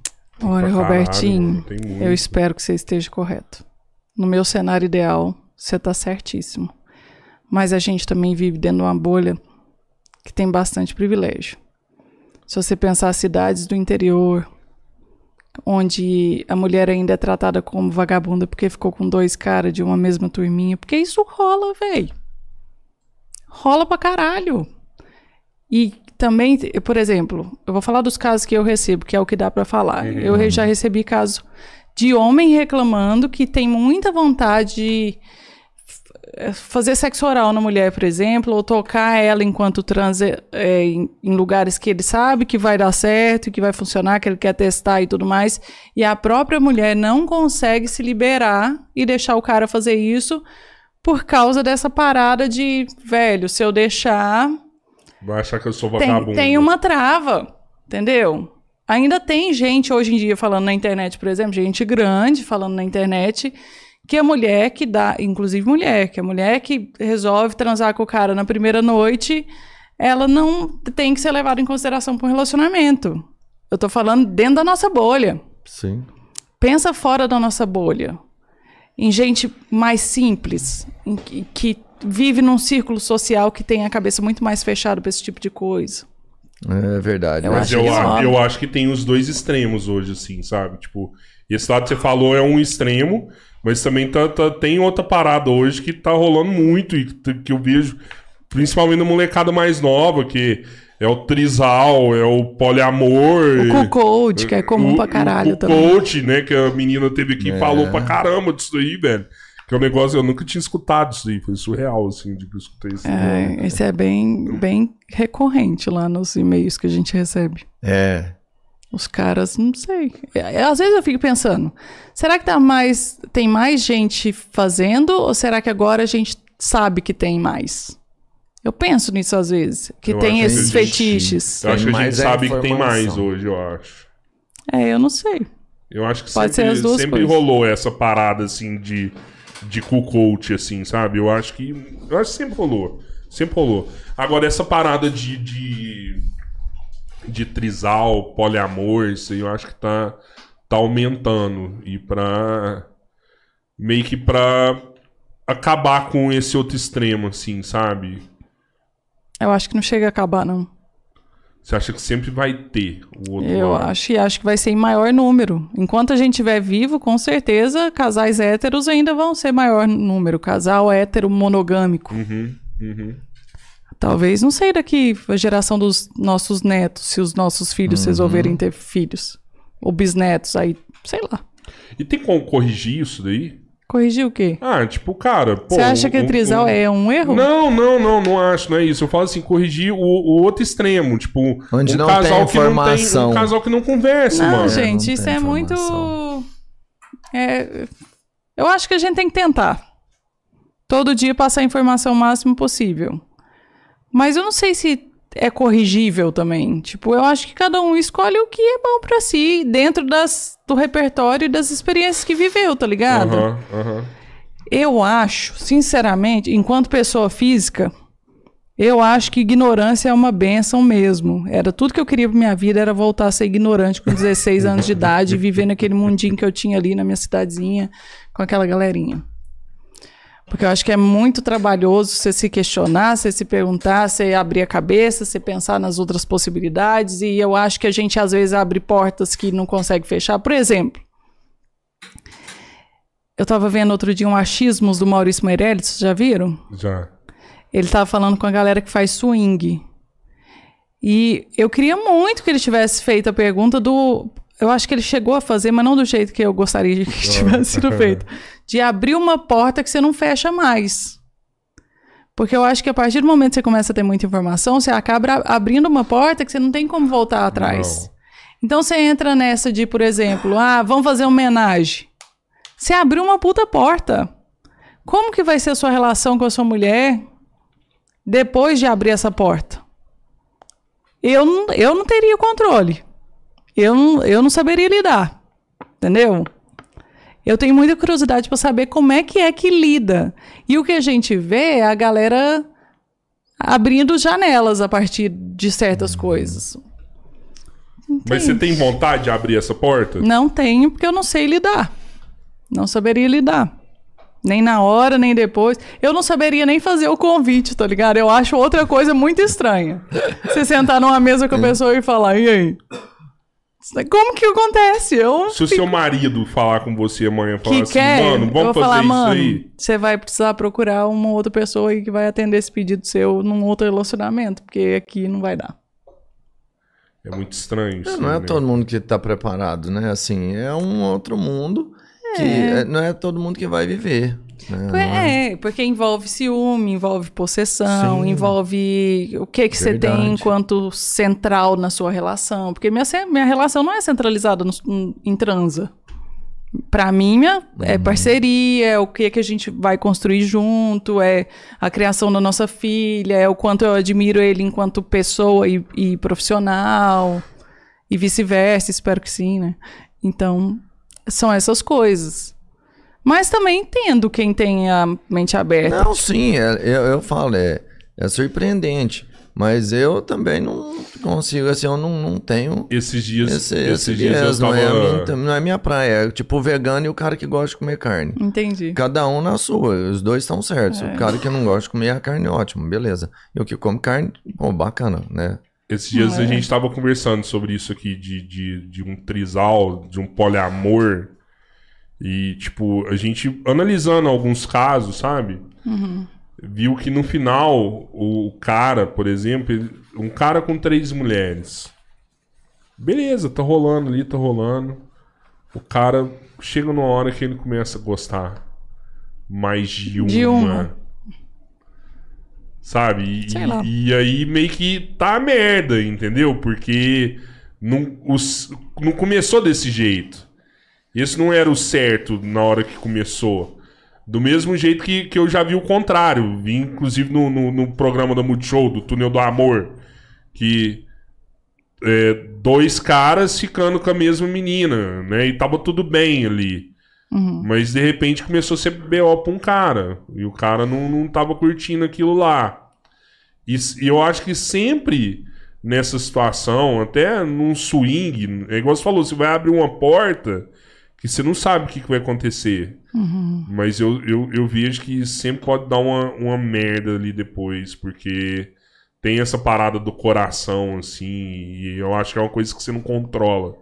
E quando você começa a gostar de uma pessoa, aí você já começa a ter outros sentimentos, assim, de querer só pra você, não querer dividir, essas coisas, assim, sabe? É, eu acho que essa galera, eles estão um passo à frente da gente na questão do ciúme e da possessão. Por exemplo, relacionamento aberto. Eu já escutei relatos, diferentes relatos da, da formação do relacionamento aberto.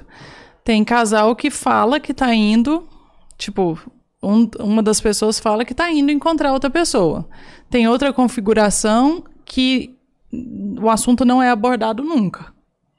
Tem outra que tem pessoas estabelecidas que um e o outro não podem ficar.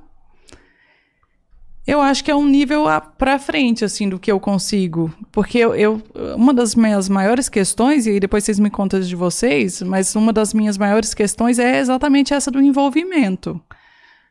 Porque, tipo, cara, é, você tá abrindo uma lacuna pra pessoa se apaixonar por uma outra no meio do rolê. Mas precisamos fazer o disclaimer de que não é porque você tá namorando ou casado que isso também não pode acontecer, não é mesmo? Uhum. Então, é aquele negócio. A gente volta pro negócio de proibir e não, né? Uhum. Porque às vezes tem gente que proibindo vai sentir mais vontade. E Sim. tem gente que não, Sim. sei lá, é doido. Arthur, como é que tá aí nosso chat aí, mano? É, compartilha com a gente aí umas mensagens da galera aí, vamos ver como é que tá aí. Eu sei que deve estar bem polêmico isso daí.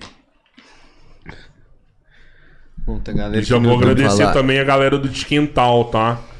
Delícia aí, Olha depois se quiser arrasou. experimentar, tá, Tati? Eu quero Muito demais, bom. deixa eu ver. E eu vou Você falar, pessoal, se inscrever nos nossos canais, hein? É, é isso. Todo mundo que tiver, já se inscrevam no canal.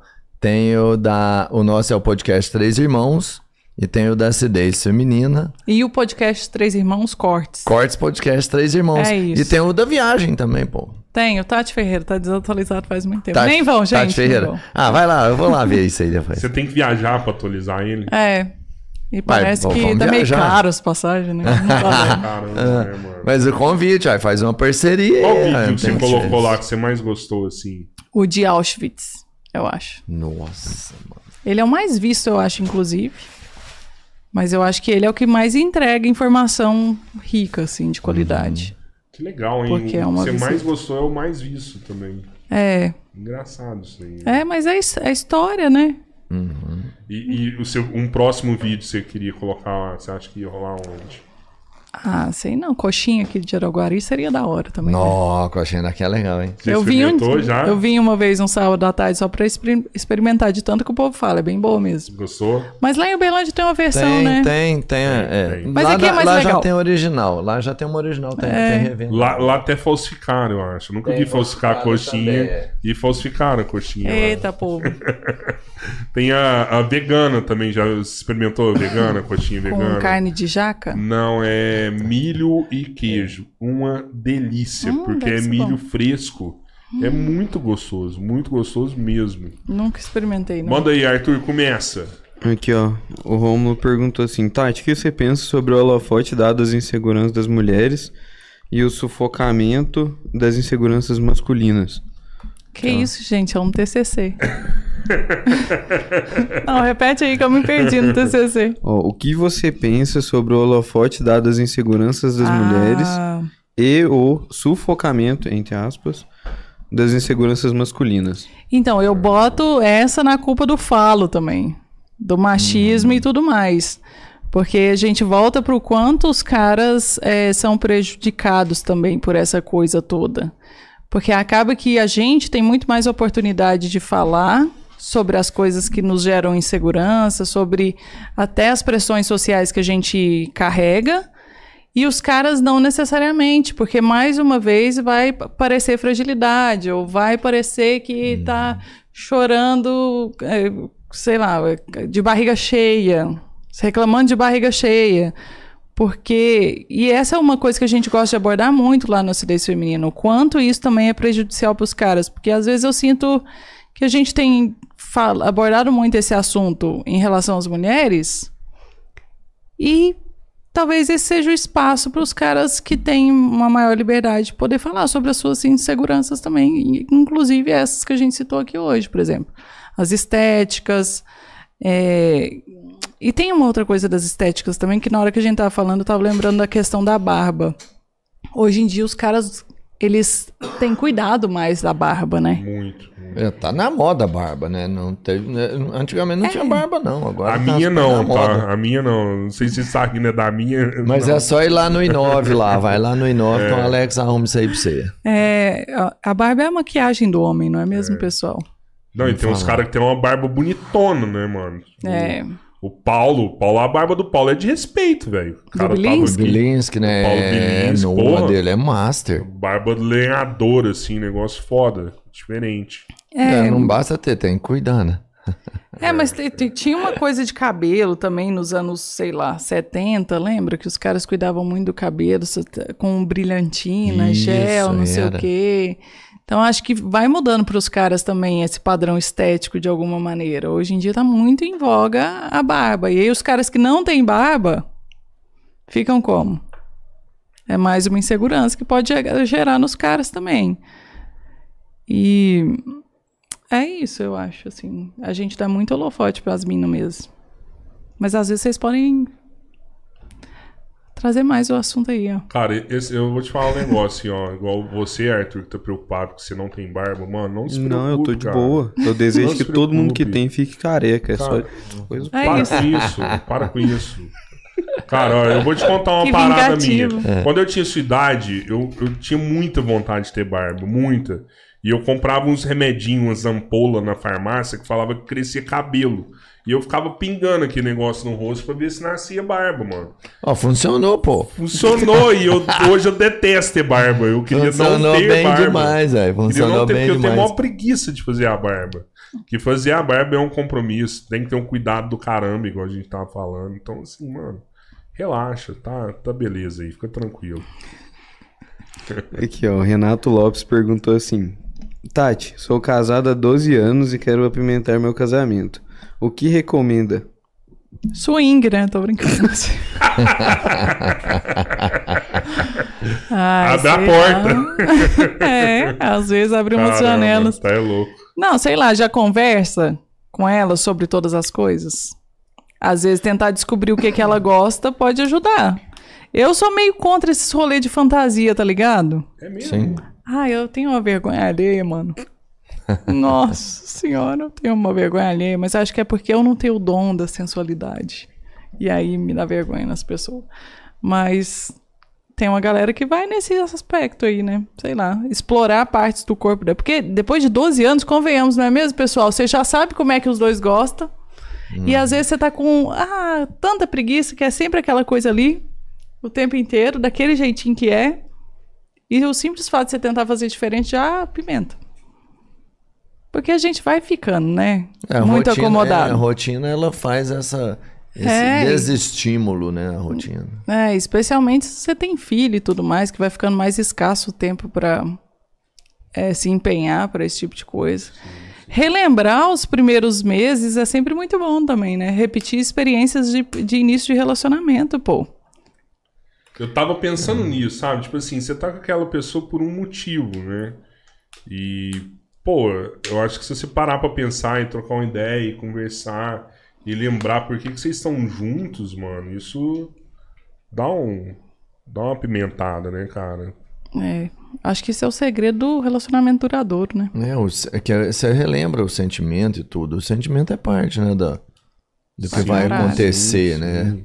Opa, se é, né? E aí? Eu acho que é isso. Aqui, ó.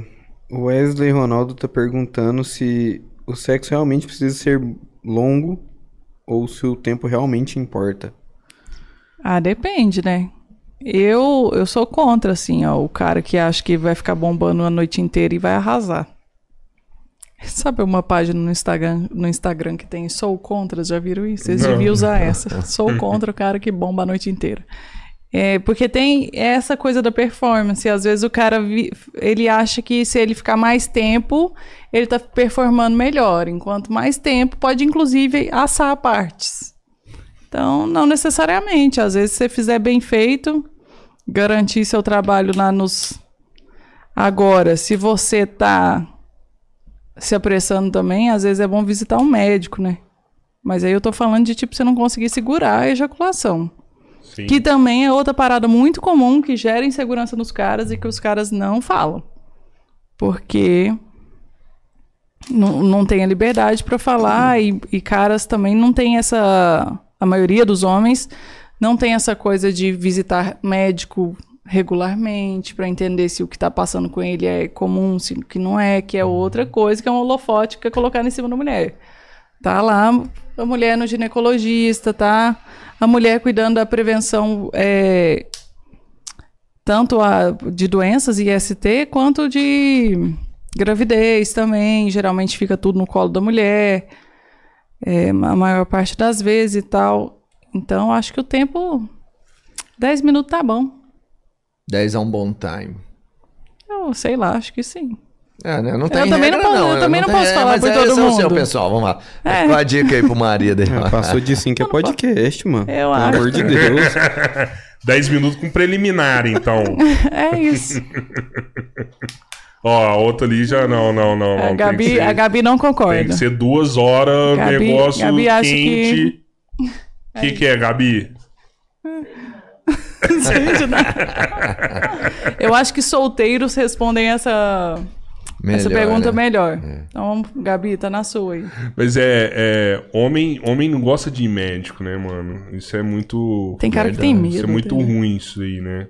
É, O tem cara, cara, não que... vai no médico de jeito nenhum, mano. Não vai, é um erro, mas é assim, né? Você foi no médico? Não. Pois é, passou da hora, né? Você já Não, tinha que ir cara, indo mas pela isso aí- segunda vez, né? É, Não, a segunda vez tinha que ter ido uma porção. Mas isso é aquela. E toda vez que a gente vem e toca no assunto, eu ainda tenho a mediocridade de falar assim. Mas essa semana eu vou. E, e eu falo porque eu quero ir. Só que aí acontece o quê? Aí você chega, vai trabalhar, você não acha o tempo, você fala assim: semana que vem eu vou, na outra eu vou. Vai passar uma semana, um mês e um ano. No meu caso, 10 anos. Faz isso não. E eu não fui. É. E Mas homem, tem que ir, tem que ir. Vou marcar pra você amanhã, tá? Pode marcar lá. Então, beleza. homem tem muito problema cardíaco, né? Uhum. E isso é tenso, porque, velho, É. pode matar, né? Se não ficar de olho. Não, pô, assim, hoje tem tratamento para praticamente tudo. Só você tem que identificar quanto antes, mais simples, melhor o resultado, com certeza, né? E no meu caso não é ignorância, é, é desleixo, sabe? Não é que eu tenho pudor, dificuldade, o meu é desleixo mesmo, falta de ir lá. Mas eu acho que a maioria dos caras é isso mesmo. É tipo, ah, Tá bom, né? É. Tem uma galera que fala, ah, eu, se eu vou lá, eu vou descobrir que eu tô doente. Enquanto eu não vou, eu tô Meu saudável. Pai, esse é meu pai. É, eu já vi Vou lá também. fazer o quê? Descobrir doença? É, vai achando. hein? É complicado. Você achar e tratar bom, né? Isso que eu falo. Sim, sim. É, tem recurso. Tem recurso. Como é que tá aí? Manda aí. Aqui, ó, a Fernanda Mello perguntou assim. Na verdade, ela mandou um salve pro podcast. Valeu, Fernanda. Obrigado, viu? E perguntou assim, Tati, quais são os pontos erógenos do homem? É verdade que aquela parada... É foda, né? Eu só vou falar que eu não sei, não sei. É que eu tô É porque eu perguntando sou aqui. mina, né? É difícil. Ah, sei lá, ela falou... Ela tá falando uma parada aqui em relação a, sabe, pôr um dedo ali no, na A rosca. ponte, na ponte, né? É, sei lá, um Na beijo grego de- pra evitar de queimar. Molhado, deixa molhado pra não queimar. Não sei, isso os caras que têm que responder. Eu não tenho. Não sei. Sei não. Quer dar sua opinião aí, Arthur? Mas eu Mano, imagino. já falei, que a sim. descoberta, ela é amiga da humanidade desde sempre, né? É disso que eu tô falando, entendeu? Fica Tem que descobrir. Vai na fé. Entendi, entendi. É, eu tenho, eu tenho um amigo que fala, famoso, inclusive, mais uma vez, que fala que depois que descobriu que existe prazer sim, é, tanto na ponte entre o orifício e os testículos, Ali no quanto do- lá no próprio orifício, é, para ele mudou todo o cenário. É outra, outra coisa, é outro, outra explosão de prazer. Ah, legal. Eu, Eu acho que sim, mas é, aquele trem, né? Os caras têm que, os caras que têm que dizer. é, esse aí não dá, mas se você dá prazer, eu acho que vale a pena, igual o Arthur falou, então experimentar, pô. É isso, O pô. importante é ter prazer, né, Arthur? É, tem que ser, ver, pô. né? Agora, Vai, vai saber. Beijo grego é um negócio que eu não entendo muito bem, não. Ah, eu também não. Eu sei lá, eu, eu, eu não, não conseguiria. Eu ia falar essa parada. Eu, eu imagino que, por exemplo, a descoberta ela é, ela é muito amiga da humanidade, beleza. Só que, por exemplo, é foda você achar uma mulher também que esteja disposta a conhecer esse tipo de coisa. Exatamente, eu não concordo com acontece, tá ligado? Em momento nenhum. É, Às vezes na vida inteira de um cara, tá ligado? Então, e às vezes ela fica numa zona que ela tem medo de propor porque vai ser mal entendida. e vice-versa. E vice-versa. E o cara tem medo de aceitar porque a mulher vai surtar achando que é, tipo, sabe? Achando Muito que significa safada, coisa né? que não tem nada a ver. Uhum. E aí, não sei. Mas meu negócio com beijo grego é porque sempre me remete àquela história de que tem homem que não limpa a bunda. Aí. É. Já viu esses caras? Tem umas histórias de uns caras que vão ao banheiro fazer o dois, não limpa a bunda porque vai tirar a masculinidade deles. Ah, sério? Rapaz. Eu juro, tem essa história. Eu nunca velho. ouvi falar isso, velho. Também não. Eu não sei se vocês são muito Caralho. privilegiados. Eu falei, eu queria voltar a ter 16 anos, porque é cada absurdo. Mano Cara do céu. muito- Tem homem, ó, to- essa é uma notícia fácil de você encontrar no Google aí. Todo ano no Brasil, cerca de mil homens perdem o pênis porque não lavam direito. Ah, tá. Perdem o pênis? Pedem, tem que amputar. E aí envolve O muito morador de rua, podre. obviamente, mas Aham. também envolve homem que simplesmente não lava direito. Ficou, Ou só não lava também. Do céu. ficou É podre. uma bolha mesmo, hein? Fica podre, né? Vai dando uns polenguinhos ali, o negócio vai se transformando num Vira um grande mofo. Queijo canastra lá. tipo. Cara, imagina a carniça que deve ficar pro Imagine. cara deixar chegar nesse, nesse ponto, assim, sabe? Imagine a carniça. Não, eu tô falando sério, que uma vez eu escutei uma história de uma pessoa que tava com o dedão do pé podre. Com micose, né? Não, podre, que teve que arrancar o dedo, né? Ficou Hum. podre o dedo, ficou preto o dedo. E que aquilo lá cheirava no andar do hospital inteiro. Ui, que nojo. De, sabe, de tão forte que é o cheiro da carne podre. Imagina ficar podre a, a ponto de você ter que perder seu pênis. O, o, o que que tava ali, né? A, a situação que tava antes de você ter que tirar aquilo ali. Mano, é surreal, velho. Surreal. Surreal. Eu, eu, eu já gosto de tomar um banho, assim, sabe? Depois que eu faço o número 2, eu tomo um banho. Ah, mas eu ia falar, É. era isso que eu ia falar. Porque eu acho que o Não é papel só não me limpar, limpa é, bem, é entendeu? limpar, o papel não me limpa bem, eu tomo um total, banho. Chuveirinho, né? Ducha, higiênico. Tomo um banho é total, muito- zero, zero. um- Uma hora de banho ali e tal. Filé. É sobre isso, pessoal. Como Mas eu não jovens. estou preparado. Isso não quer dizer que não, eu não estou preparado para um beijo grego, diferente de você. Que eu sei, você- aliás, você experimentou o beijo grego? Você falou que tinha vontade de experimentar. Ainda não achei a mulher certa, né, mano? É isso. Entendi. Você tá à procura, então. Tamo aí, tamo aí, vamos ver. Beleza, beleza. Quem tiver afim. Um fazer- brother da academia já me falou que na hora que chega na solda ali já não tem como voltar atrás mais. É isso. Não, mas eles falam que perto, assim, dá, realmente é uma zona que dá muito prazer, assim, no, no homem, assim. Né? No homem, na mulher Esfínter, também? gente. Esfínter dá prazer. É. Não, é isso. Vamos ser bastante honestos. Não é bem gostoso fazer cocô? É isso, só que é o contrário. Tipo, quando você tá muito apertado pra fazer cocô, você faz cocô, não é bom? Não precisam responder, só mentalmente. Tá. Na mulher também, o, o meio ali é, é prazeroso? Ah, eu O- acho que. Entre meio ali? Que você falou é, do homem, boto né? fé que sim, mas assim, não tanto. Eu O acho que é cada um. mais- O homem Por tem exemplo, mais sensibilidade. não sei. É porque área. tem mais terminação nervosa, com certeza, É, por causa isso. do testículo, É. né? Mas. Ah, tá, verdade. Entendeu? Com certeza. Mas. É, é, com certeza deve. É, é, É, não, mas você me lembrou um detalhe bem importante, né? É o Você tem um testículo. testículo ali que... é. Verdade. E tem mulher que tem mais prazer com penetração, tem mulher que tem mais prazer com estimulação do clitóris, Uhum. tem mulher que tem muito prazer com anal. Então, eu acho que vai mais uma vez de cada um, né? De como cada um bebe sua água. Você já viu falar que tem mulher que fica, tem orgasmo na academia? Uhum, já. Pressão, né? Calça de lycra já pressiona um bocado. Aí você E faz exercício. exercício na Fica riçando. Riça o negócio ali, igual quando você tá no. Não igual, mas. Entendeu?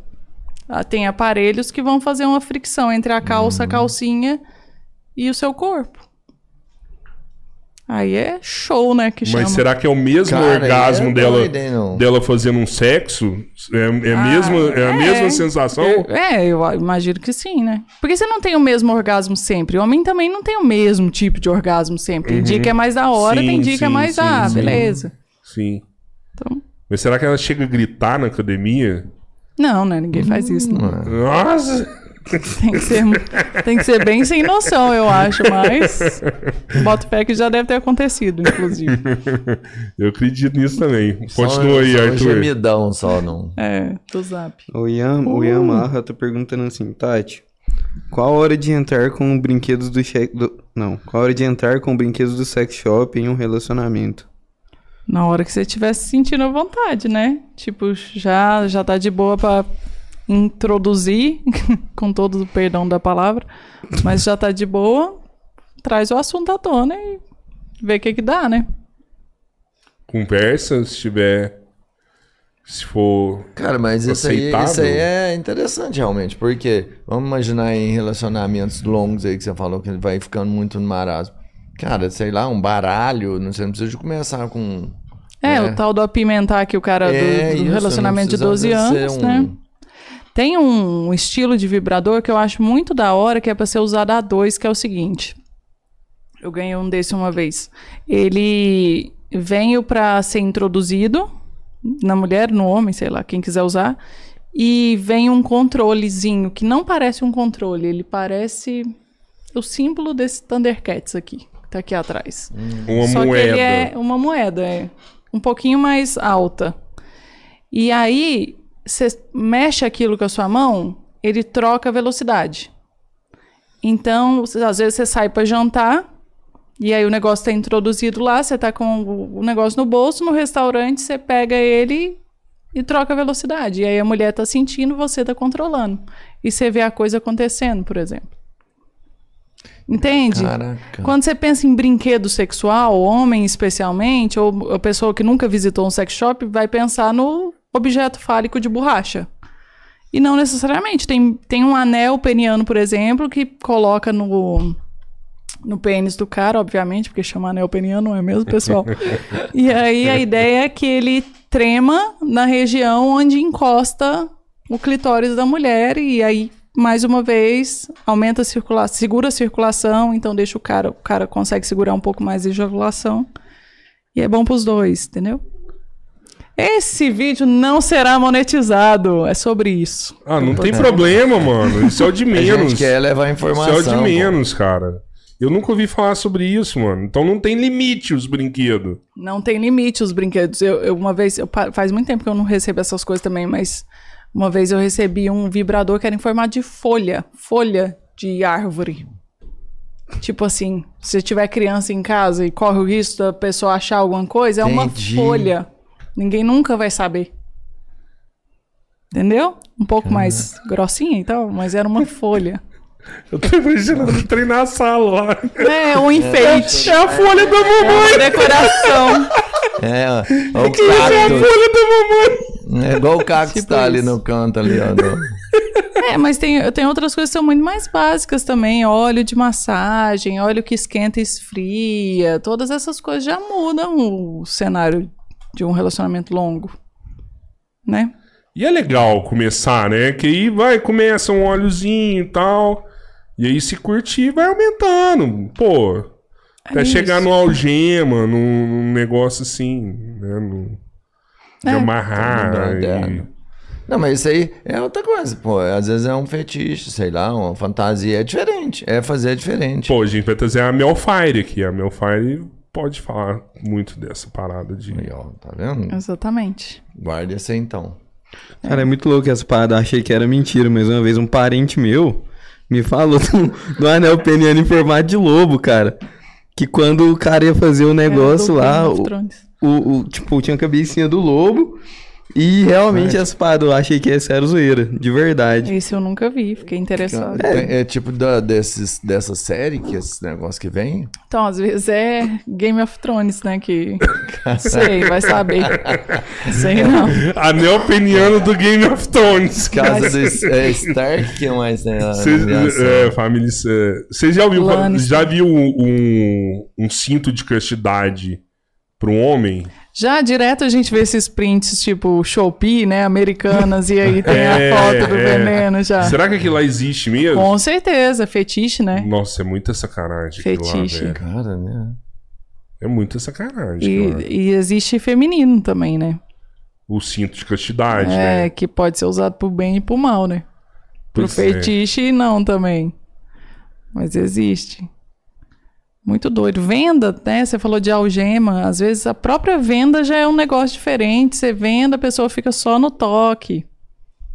E é Explorar outros isso. sentidos, né? É.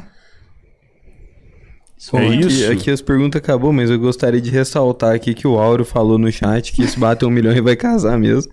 Ah, é? Boa, Áureo! Caramba, Nossa, que é pressão, isso. meu Deus. Agora eu tô me sentindo pressionado agora. Aquelas, eu que vou dar ré. Então, então eu vou te falar um negócio, assim, ó. As coisas acontecem aqui nessa mesa aqui, viu? Menino, será que é É agora? sério isso aí. Porque eu penso o Bota fé. seguinte, é, gente do céu, botou uma filha na minha barriga, estamos construindo uma casa, tô brincando, isso é tudo uma zoeira muito grande que eu sempre faço no meu Instagram, senão a galera vai ficar achando que é real, é só uma zoeira.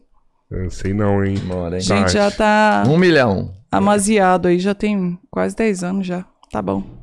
Um É isso. milhão. Um milhão, então tá, se bater um milhão, casa, hein? Eu acho, eu acho que atiçou o Áureo, sabe? Eu acho que agora ele que Acho que, quer. eu acho que ele Ele cansou quer. de ser exposto na internet, é sobre isso, eu acho. Aham. É. Ele falou, chega, agora chega.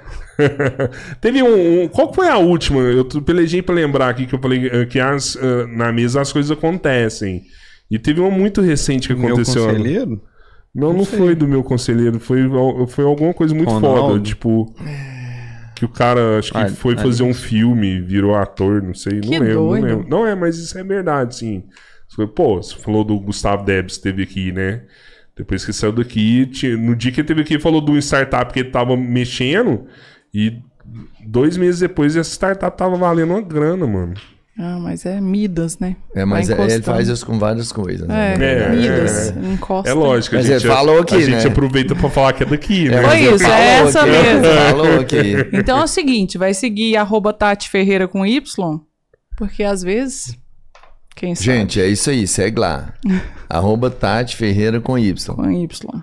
Um milhão aí vai ter festa. Imagina, Tati, estarão mano, todos convidados. Obrigado mais uma vez, sim. Nossa, Oh, muito massa demais. te conhecer, velho. A gente, eu falo muita bobagem, né? Não, não queria ter assustado vocês, não, mas eu sou gente boa. Não, eu para, achei para, para, fantástico. para. E, eu, e eu vou te falar, eu te achei super medida, muito correta, sempre, né? Muito bem, nas colocações muito sensatas. Eu te peço desculpa, né? A gente é dois roceirão aqui, né? Às vezes a ah, gente dá da umas- onde? Às vezes a gente fala umas coisas roçeiras Pelo aqui. contrário, não, eu fiquei feliz. O foi papo foi muito da hora legal, demais. foi muito foda fiquei feliz mesmo. com as perguntas também. Obrigado a todo mundo que mandou, foi da hora. É isso, é isso. Obrigado gente, pelo se convite. inscreva no nosso canal, né? segue a gente aí no Instagram. É, vamos aproveitar e falar dos nossos parceiros rapidinho, Robertinho? Tá, então vamos lá. Entra lá no nosso site www.futuristicgames.com.br. A gente entrega em todo o Brasil. Games, brinquedos, videogames. A gente entrega lá. Isso aí. É Drogaria Futuristic, na Roma Amazonas 450, uma drogaria pronta para te atender em todas as suas necessidades. Boa. Evite o automedicamento. A gente Procure podia um montar profissional. um sex shop do Futuristic, velho. É isso. Entregamos É, em todo o Brasil. Entregamos em todo o Brasil, mano. Chama nós que eu faço curadoria pra vocês. Sério? fechou, fechou. Uberlândia Refrescos, 46 anos de distribuição de bebidas na região. Triângulo Mineiro, Alto Paranaíba e Noroeste Minas. Os caras são franquia da Coca, distribuição de água, suco, refrigerante, energético, cerveja. Uberlândia Refrescos. Um abraço pra galera daí. Badião Smart são duas lojas com esse nome em nossa cidade. Na verdade, são várias empresas administradas por essa família. Se você sabe que é o Badião que está lá, pode acreditar que você vai receber sempre o melhor. Badião. Agradecer o Tiquental também, o né? Tiquental, muito bom, o I9. Agradecer. sensacional. É, o Tiquental, pô. Gabi, Cê- você cê- experimentou que Tiquental? experimentar, Come aí. Eu quero. Os meninos Parceiro. cuidou bem de você aí? Tá bom. Parceiro internacional, referência em produtos térmicos, termolar, tudo que é bom dura mais. Oh, depois pegar meu copão lá, top. Sim. Mas aí. Fechou. Ó, Posto Rafa. São vários postos aqui em Uberlândia. O melhor combustível é ainda uma grande vantagem. Você pode dividir o seu abastecimento no cartão. Então, se você precisa de estar andando, de passear ou de visitar alguém, tem que abastecer, vai lá no posto Rafa. Não erre. Não, mano, isso aqui é pimentado, mano. Esse é Você pimentado. experimentou? No pimenta da bicho pegando, mano. Caramba. E o Big Hotel, né? Tá sempre hospedando aí os nossos convidados que vêm de fora aqui. Mandar um abraço aí pro, pra família Big Hotel, tá? Fechou, gente. Valeu. Se inscrevam obrigado, no canal. Obrigado, obrigado. Obrigado Obrigada a vocês, gente. Foi Foi bom, muito foi legal. demais, foi demais. Fiquei valeu, feliz. Valeu. valeu. Tchau, Obrigado. galera.